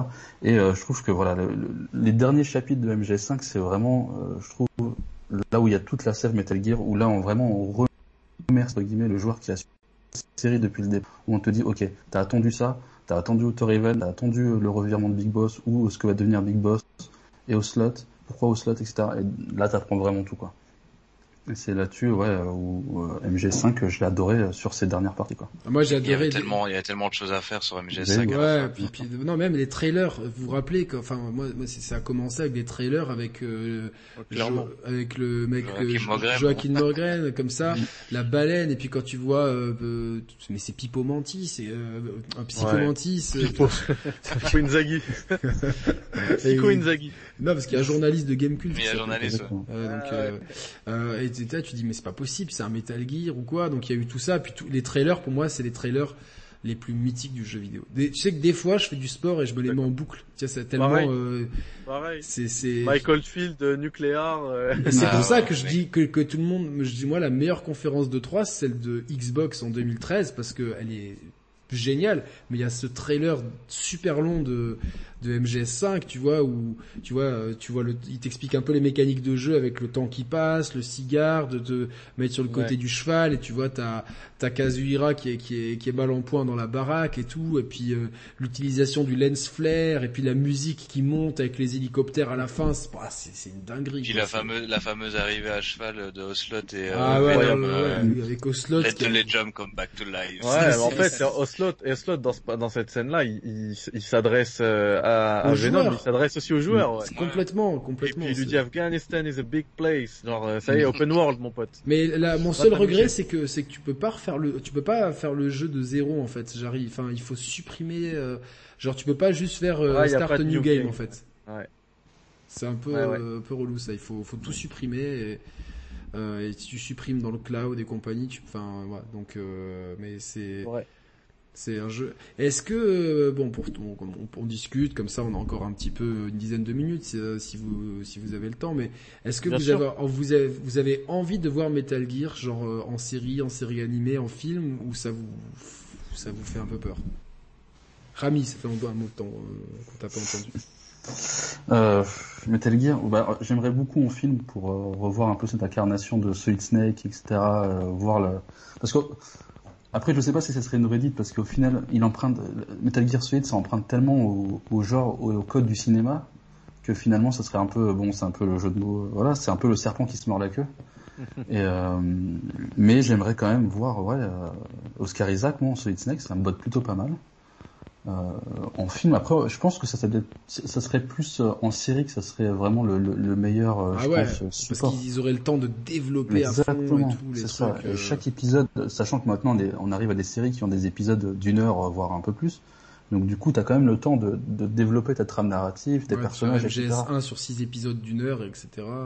C'est ça. Donc je pense que la série, ça serait peut-être le plus approprié pour étaler du Metal Gear Solid. Ouais, un film, c'est souvent trop court, quoi. Tu vois, le film Assassin's Creed, c'est tellement rushé euh, que tu comprends rien. Bon, de toute façon, c'est... Exactement.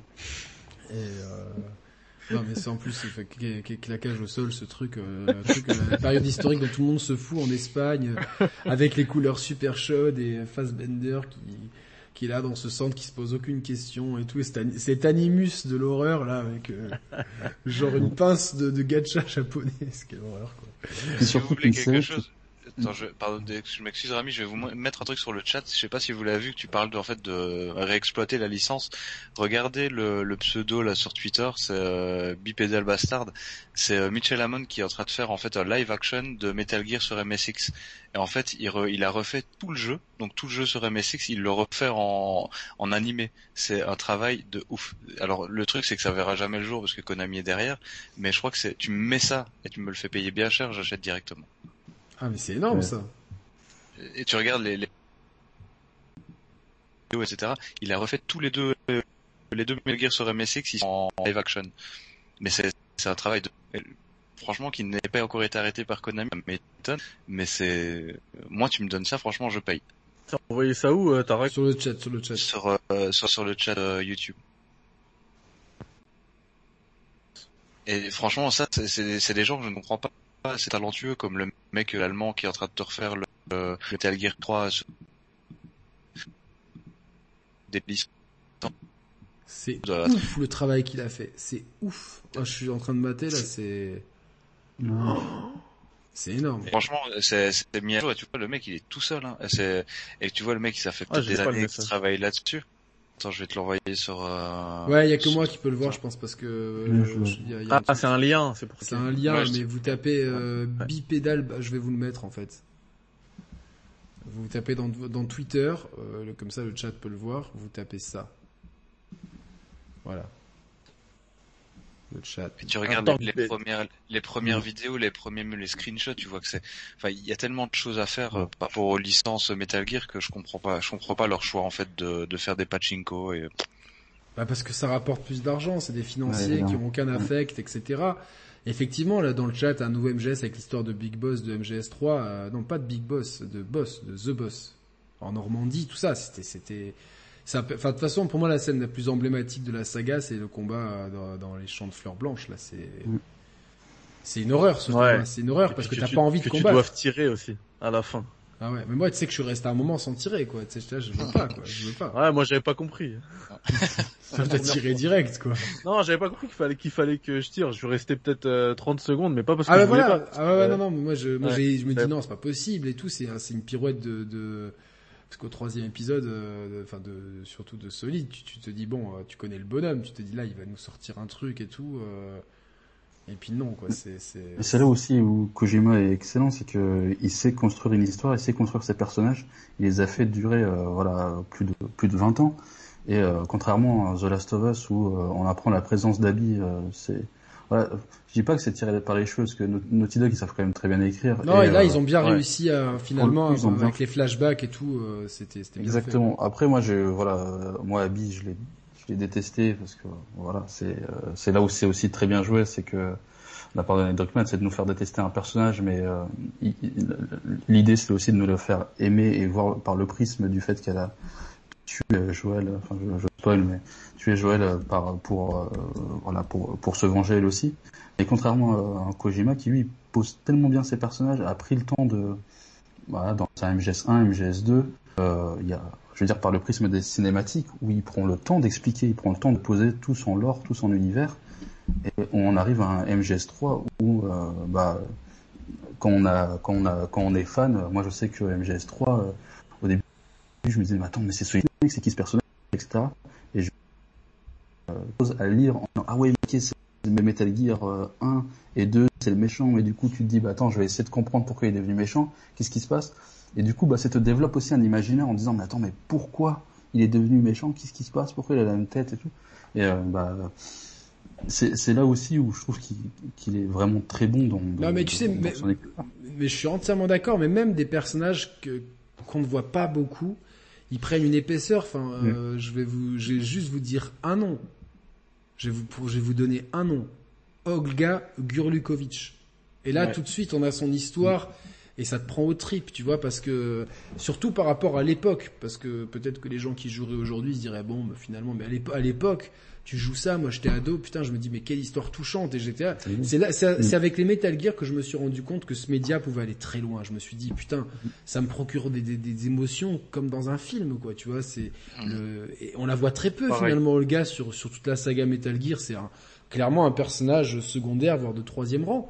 Euh, mais, mais, mais son histoire, elle, elle a marqué les joueurs. Enfin, moi, moi je sais pas pour vous, mais moi, elle m'a marqué son histoire, quoi. Clairement, mais t'en as, t'en as plein des personnages. Oui, oui j'ai sorti celui-là comme ça parce que, parce que le prénom Olga, ça me parle. Je sais pas, Drebin, euh, enfin, le, le, le, vendeur d'armes. Ah ouais, qui ouais. aussi une histoire de ouf. Et c'est, moi, en fait, le truc, je sais pas si vous avez fait pareil, je pense que j'étais un petit peu déjà euh, psycho étant jeune. Et moi, j'avais des feuilles, en fait, où je notais l'histoire de Metal Gear, où j'avais tous les guides officiels, où je me disais, bon, attends, je regardais, parce qu'en fait, Oslot, il est agent triple, il est chinois, américain, et euh, etc. Et au final, je regardais tous les papiers en me disant, mais en fait, il y a qui qui est gentil, il y a qui qui est méchant. Et tu te rends compte que Ocelot qu'on te vend comme un méchant dans quatre jeux, en fait, c'est pas le plus méchant de tous. Ah non non non, c'est un personnage qui est vraiment nuancé, c'est ce que je disais tout à l'heure. Mm. D'ailleurs, avec MGS4, il y a une espèce de, il y a une mise, il y a eu une mise à jour. Je sais pas si c'est une appli à part ou c'est une encyclopédie de Metal Gear. Ah, la database. La database, mais c'est vrai que ça reste euh, dur, dur à suivre. Hein. C'est vrai que. Mais ils l'ont fermé d'ailleurs. Ils l'ont fermé le mois dernier, je pense, ou il y a deux mois. Ah, ils ont clôturé le, alors que c'était le plus beau truc qu'ils ont fait autour de Metal Gear, c'est la database. Ouais, mais ils auraient dû, ils auraient dû en faire un beau bouquin, tu vois, un truc. Mm. Euh un beau livre justement pour qu'il explique toute l'histoire de A à Z avec toutes les subtilités et tout. Euh, c'est euh, non non non c'est c'est vraiment une saga incroyable et ça montre là. Non mais ouais le tous les tous les antagonistes ils sont ils sont profonds dans Metal Gear enfin quasiment tous parce que t'en as qui sont un peu moins genre Fatman et tout mais euh... Sniper Wolf et tout. Ouais Sniper Mantis Mantis c'est incroyable. Mantis et puis la façon après il revient dans MGS5. On aurait aimé tu vois que la relation Mantis euh, euh liquide liquide elle puisse être un peu plus développée et tout ça mais à la limite est-ce que vous avez des regrets vis-à-vis de cette partie manquante, Tarak Par rapport à quelle partie? La partie, tu sais, euh, qu'on voit, euh, qui est pas terminée en fait, tu sais, où ils partent à la, suite de, de Liquid. En fait. dans MGS5, tu dans MGS5, ouais. Ouais. Moi, ce qui m'a vraiment en fait euh, déçu après, c'était personnellement, c'est le fait que je, je voulais voir Solid Snake jeune, je voulais voir Liquid Snake jeune.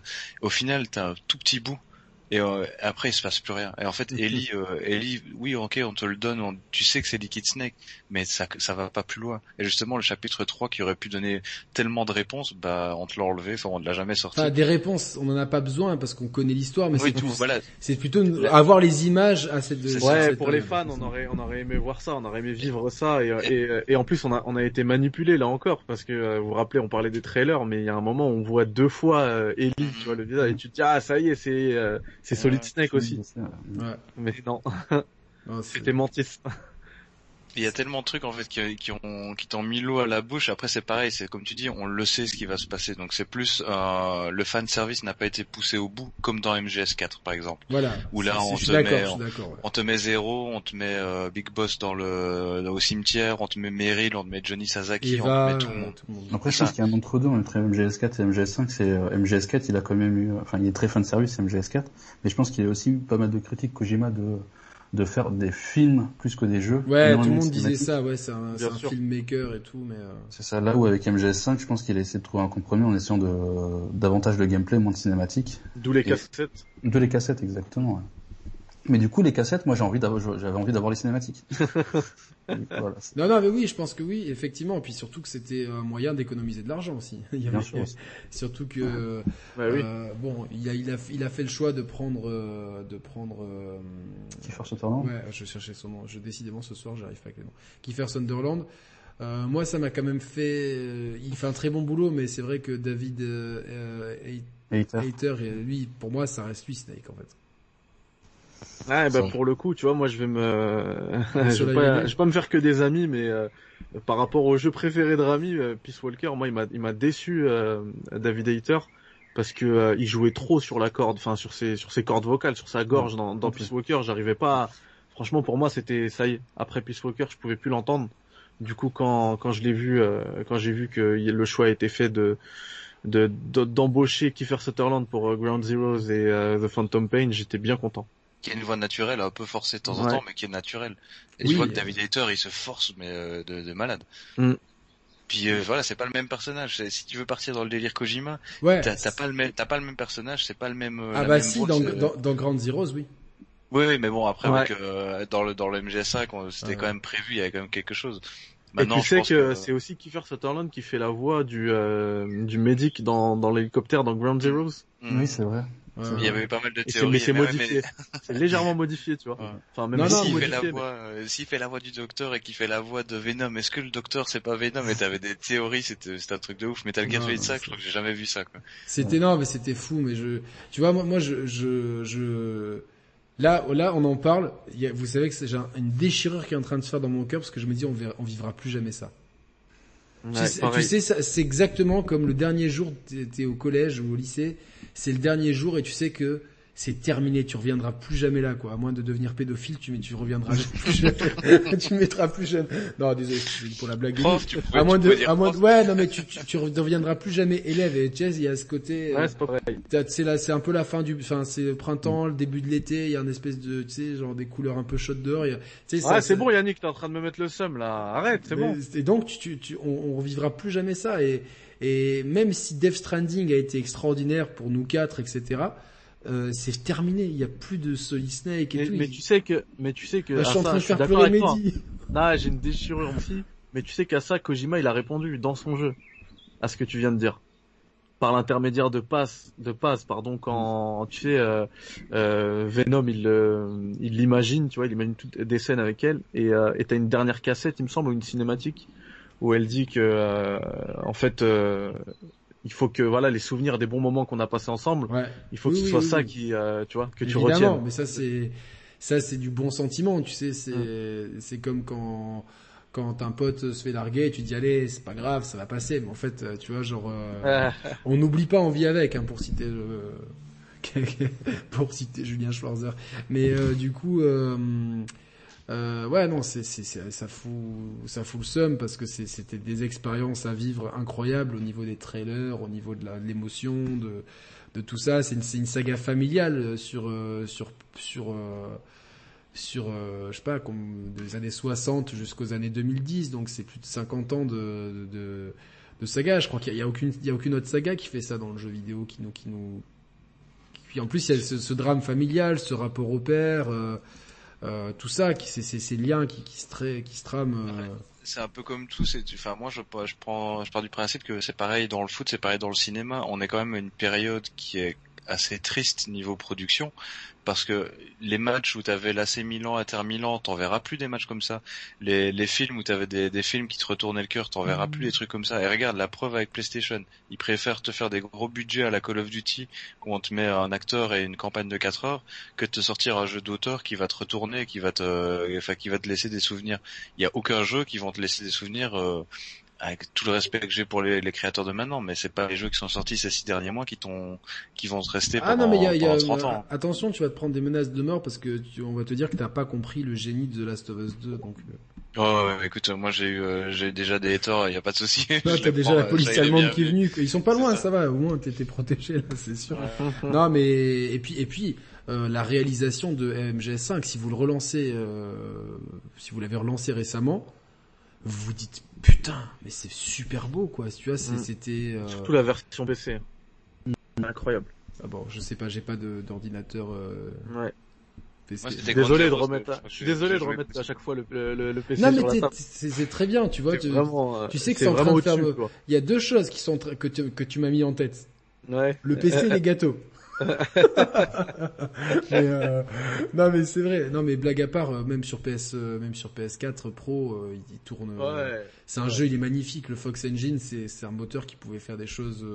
Puis il tournait déjà à l'époque à 60 FPS, tu vois. Même là, il était limite visionnaire parce que personne n'en parlait à l'époque des du framerate, tu vois. C'était pas encore à la mode, alors que maintenant framerate partout et À l'époque Bah nous, nous depuis le début, depuis, même pas. Depuis les gens, je me rappelle, ils parlaient de ralentissement, de trucs. Depuis, ah non, depuis, le, depuis, le, début, nous on est à fond là-dedans avec euh, avec Roman, tu vois, ça a toujours été notre euh, notre cheval de bataille, le 60 FPS. Bah, en tout cas, euh, Kojima il balance MGS5 en 60 FPS, tu vois, sur Next Gen, en tout cas. Ouais, parce que parce que je crois que sur PS3 et 360, ils sont à 30, mais mais il reste beau visuellement aussi sur PS3, t'imagines? Fox Engine, c'est un truc de malade. C'est un gros gâchis pour moi le Fox Engine. Euh, qui, qui, qui, est mort en fait là. C'est terminé parce que parce que PES passe sur. Passe sur l'Unreal. Ouais. Donc euh, voilà. Bon ben je pense qu'on a fait le, le, tour de de ça. Je vais faire un. Mehdi, t'as quelque chose à rajouter? Honnêtement, euh, non, rien de spécial. On a on a fait le tour. On a fait le tour. On a, on a Après ouais, ce que je suis, juste ce que je peux dire, toi, tu disais qu'on revivra jamais euh, ces émotions-là. Ben jamais dire jamais. ah, j'ai un pote, il me sort tout le temps ça, tu vois. Qui sait? Hein Franchement. Sur, sur, Xbox One peut-être, ah, sur la série X. peut-être, en tout cas, au moins un remake du premier, quoi. Pour. Euh, en plus, euh, moi, je suis content parce que si euh, si vraiment il, il s'approche de Microsoft euh, Kojima, c'est qu'on aura aussi les jeux sur PC, donc c'est top. Ça, ça c'est tout, tout est gagnant. Tarak, le mot de la fin? Bah moi j'ai pas de mot de la fin concernant Kojima mais je voulais vous dire merci beaucoup pour euh, pour l'invitation. Je suis un grand fan de ce que vous faites vraiment mais en toute euh, toute franchise. Ah c'est vrai? Et ça me fait ça me fait vraiment plaisir de de de, bah, de venir sur la chaîne parce que je regarde assez souvent. Alors je poste pas beaucoup mais je regarde tout le temps. Et euh, bah Mehdi, je pense qu'on va pareil, on va se faire une, un petit live sur euh, Ouais, avec plaisir. Mais voilà, ça un grand plaisir d'avoir été invité, merci beaucoup.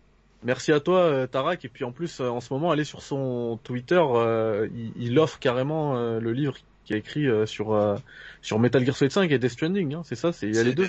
Death Stranding. Le, le, bah, le premier, il est, toujours, il est déjà offert en fait. Ouais. Ils sont les trois PDF qui sont qui sont donnés. Ouais. Tu, ouais, tu, me donneras le lien euh, pour que je puisse le mettre dans la description, comme ça tout le monde pourra télécharger ça euh, tranquillement. Euh. Je dis bravo.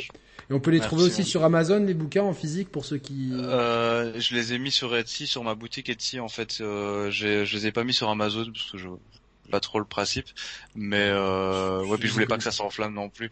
Mais j'ai mis j'ai une petite boutique quoi, donc au pire je partage. ouais, partage, partage-moi tout, comme ça je mettrai le lien dans la description demain matin tranquillement.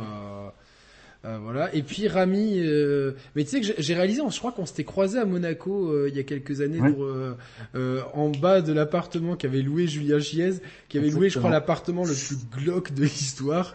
Et voilà, donc c'était, on s'était croisé vite fait. Ça m'a fait super plaisir de de t'avoir avec bah, nous. Pareil, ça, je, comme Tarek, je vous regarde aussi et ça, ça me fait plaisir aussi de, de, de, pouvoir participer avec vous et c'était vraiment un, super moment. Euh, Alors je, je, vais dire quelque chose. Hein. Une fois qu'on vient ici, tout le monde revient. Hein. Franchement, euh, les gens reviennent. N'hésitez pas. Si vous, franchement, là, cette émission, ça a été à l'initiative de Tarak. Euh, on a organisé ça vraiment un peu euh, à l'arrache, bah, comme le live d'hier soir. Comme quoi, c'est souvent les trucs à l'arrache qui, qui mettent le plus de patates. Mais voilà, n'hésitez pas. Si vous avez envie qu'on se refasse un truc et tout, nous, on est toujours, on est toujours partant. Nous, quand euh, on n'aime pas trop, on le dit, on n'aime pas le terme influenceur. On, est des gens, on a une passion, c'est le jeu vidéo. On aime en parler entre avec des gens qu'on apprécie et partager ça avec euh, sur internet et ça s'arrête là. Et puis euh, tant mieux si bon, on, a du petit succès, tant mieux, c'est cool. Mais en tout cas, je suis vraiment content parce que le chat a, vraiment kiffé. Le chat a été très bienveillant comme d'habitude. On a nos habitués. Et voilà, donc on vous retrouve donc Mehdi sur le Twitch Critics.org. Euh, Tarak, c'est principalement. T'as une chaîne aussi, Tarak? Euh, Non, moi je suis juste sur Twitter, Chaotic Snake, Chaotic Snake. Chaotic Snake. Euh, voilà. Et toi, Rami donc... à, à Solid Snake. Et je, je, pense qu'on avait compris. Et toi donc Rami sur gameblog.fr. Euh, voilà, donc bah, un, un, gros bisou à toute l'équipe de Gameblog euh, qui euh, qui nous a beaucoup influencé dans au début dans quand on a lancé notre émission, on s'est dit on aimerait faire un truc un peu dans le ton bah, de Gameblog et tout. Donc euh, on aura toujours euh, un affect particulier avec euh, avec ce site. Et donc un gros bisou à toute l'équipe. vous nous retrouvez dès jeudi soir à 21h avec un de mes youtubeurs préférés qui est passé hier déjà sur sur Live Resident Evil, c'est Gags. et Roman sera là et on va donc vous faire un, un, bon débat sur les microtransactions et les nouveaux modèles économiques du jeu vidéo et l'impact que ça a sur le game design et, euh, et les jeux euh, en général. Donc euh, voilà. Il faudra que je trouve un titre plus, plus court et plus accrocheur, mais vous avez compris l'idée, c'est à 21h jeudi soir. On dirait les titres de la presse anglo-saxonne. Ouais, voilà, les headlines comme ça. Ouais. ouais. Et donc, si vous avez kiffé cette émission, n'hésitez pas, vous êtes plus de, vous avez été, on est monté à plus de 300, là vous êtes encore 230, n'hésitez pas à mettre le petit pouce bleu. Et ceux qui sont pas abonnés, n'hésitez pas à vous abonner, ça fait toujours plaisir. Euh, voilà, voilà. En tout cas, nous, nous, on reste euh, vite euh, en off pour débriefer. Merci à tout le monde d'avoir été là. cette émission sera disponible dès maintenant en replay pour tout le monde. Salut à tous, bonne soirée, ciao, ciao. Salut à tous. Ciao.